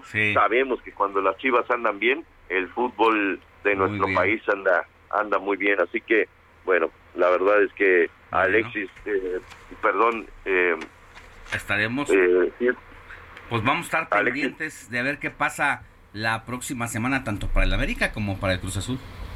sí, de acuerdo. Únicamente por respeto a nuestro productor, Sí. por respeto a él, nada más vamos a decir que el Atlas goleó al Pachuca 4 por 1 con doblete de Quiñones, pero nada más eso. Nada no, no más. vamos a ahondar más. Bueno, Sí, no, no. Con eso, con eso ahí está, se lo dejamos de tarea. que tengas buen día, mi querido Josh, te mando un abrazo. Fuerte abrazo, muchas gracias. Sigue Alejandro Sánchez en Twitter, arroba Alex Sánchez MX.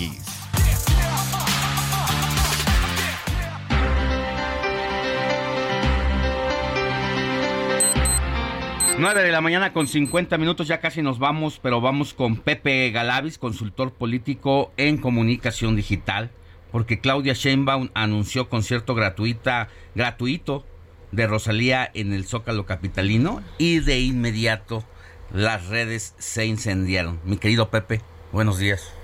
Alex, ¿cómo estás? Buenos días, un saludo a ti, a tu audiencia y a la producción. Y pues sí, esta semana de nuevo la jefa del gobierno dio de qué hablar, por, pero ahora por el concierto de la Rosalía. Oye, eh, pues un gran reto para la Rosalía y para la jefa de gobierno después de lo que vimos con Grupo Firme en el Zócalo, que yo creo que son los que se llevan el récord de personas que se congregaron en torno, ¿no?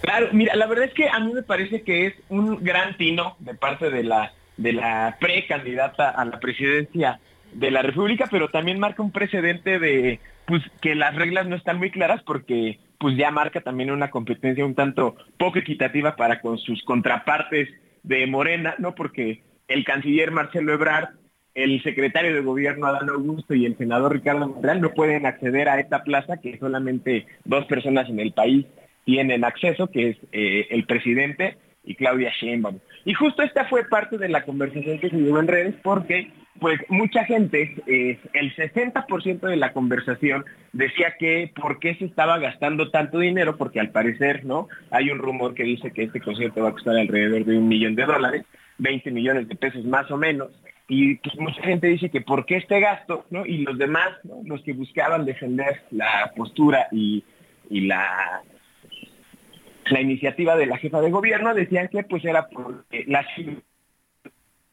mexicana tiene derecho al acceso a la cultura y que esto era pues un esfuerzo por parte de la jefa de gobierno para acercar a los capitalinos a la cultura de la Rosalía, a la cultura botomami. Eh, pues, ¿cuánto va a costar también? Pues va a costar bastante, digo, va a costar bastante, alrededor de un millón de dólares, imagínate, ya quisiera yo eso. ¿no? Eh, eh, ojalá en toda mi vida pueda lograr esa, esa cantidad, ese ahorro. Pero el, el, problema es ese, ¿no? Que te digo, me parece que es, si bien es algo necesario para las y los capitalinos el acceso a la cultura, yo creo que no solamente tiene que ser con un concierto masivo, sino con acceso a museos, acceso a salas de cine, acceso a pintura, arte y demás formas de, de demostrar este arte, el arte. ¿no? Ayer fue Día Mundial del Arte y no hubo un esfuerzo tan grande como sí lo va a haber en unos días para pues para, para llenar el zócalo, ¿no? Bueno, y al pues- final, ¿quién va a ser la gran protagonista? La motomami y la jefa de gobierno, y eso me parece que marca una competencia, insisto, un tanto inequitativa para las corcholatas de Morena. Pues mira, están en campaña y se vale de todo, dicen. En el amor, en la guerra y en las campañas, todo se vale. Todo se vale y bueno, pues ahí están los antecedentes que está generando, generando cada uno de los aspirantes a la presidencia de 2024 y bueno, pues no se quiere quedar atrás Claudia Sheinbaum al dar pues prácticamente este zarpazo con una de las protagonistas del mundo de la, de la farándula más importantes del momento. Es correcto. A ver si en la siguiente llevan a Peso Pluma, que es el mexicano que está poniendo en alto el, el, el, No, a los músicos. Lo a- a los traemos, músicos. lo traemos aquí, hoy lo hemos traído eh, lo mencionamos mucho. en varios momentos. Eh, Son pues están ahí, están ahí, están ahí y no puede uno voltear la mirada. Gracias, mi querido Pepe Galavis, consultor político en comunicación digital. Abrazo. Hasta luego. Que Buen tengas domingo. buen día. Bueno, nosotros ya llegamos al fin de esta emisión, solo de hoy, domingo 16 de abril de 2023. Agradecemos a la producción de Héctor Alejandro Vieira, Enrique Hernández en los controles DJ Quique, a Diego Iván González en la asistencia de producción. Beto, Beto Martínez, Robert, Roberto gracias. Carlos y Mónica Mi querida Reyes. Moni Reyes, muchas gracias. Gracias, buen fin de semana. No le cambie, ya están aquí nuestros amigos, colegas de periodismo de emergencia, donde se va a diseccionar la noticia, los temas más relevantes del momento. Yo soy Alejandro Sánchez, agradezco su atención y su confianza de mantenerse informados con nosotros. Éxito. Corona, yeah. Voy a 180 porque suena nacimiento. ¿Qué? ¿Qué? Te distrae y te adelante por la derecha. Voy a 180 porque suena nacimiento. Ey, ey.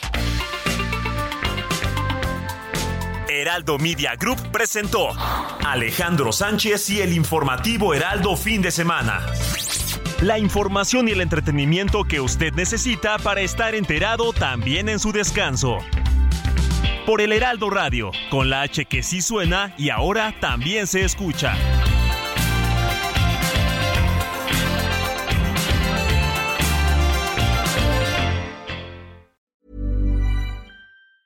Tired of ads barging into your favorite news podcasts?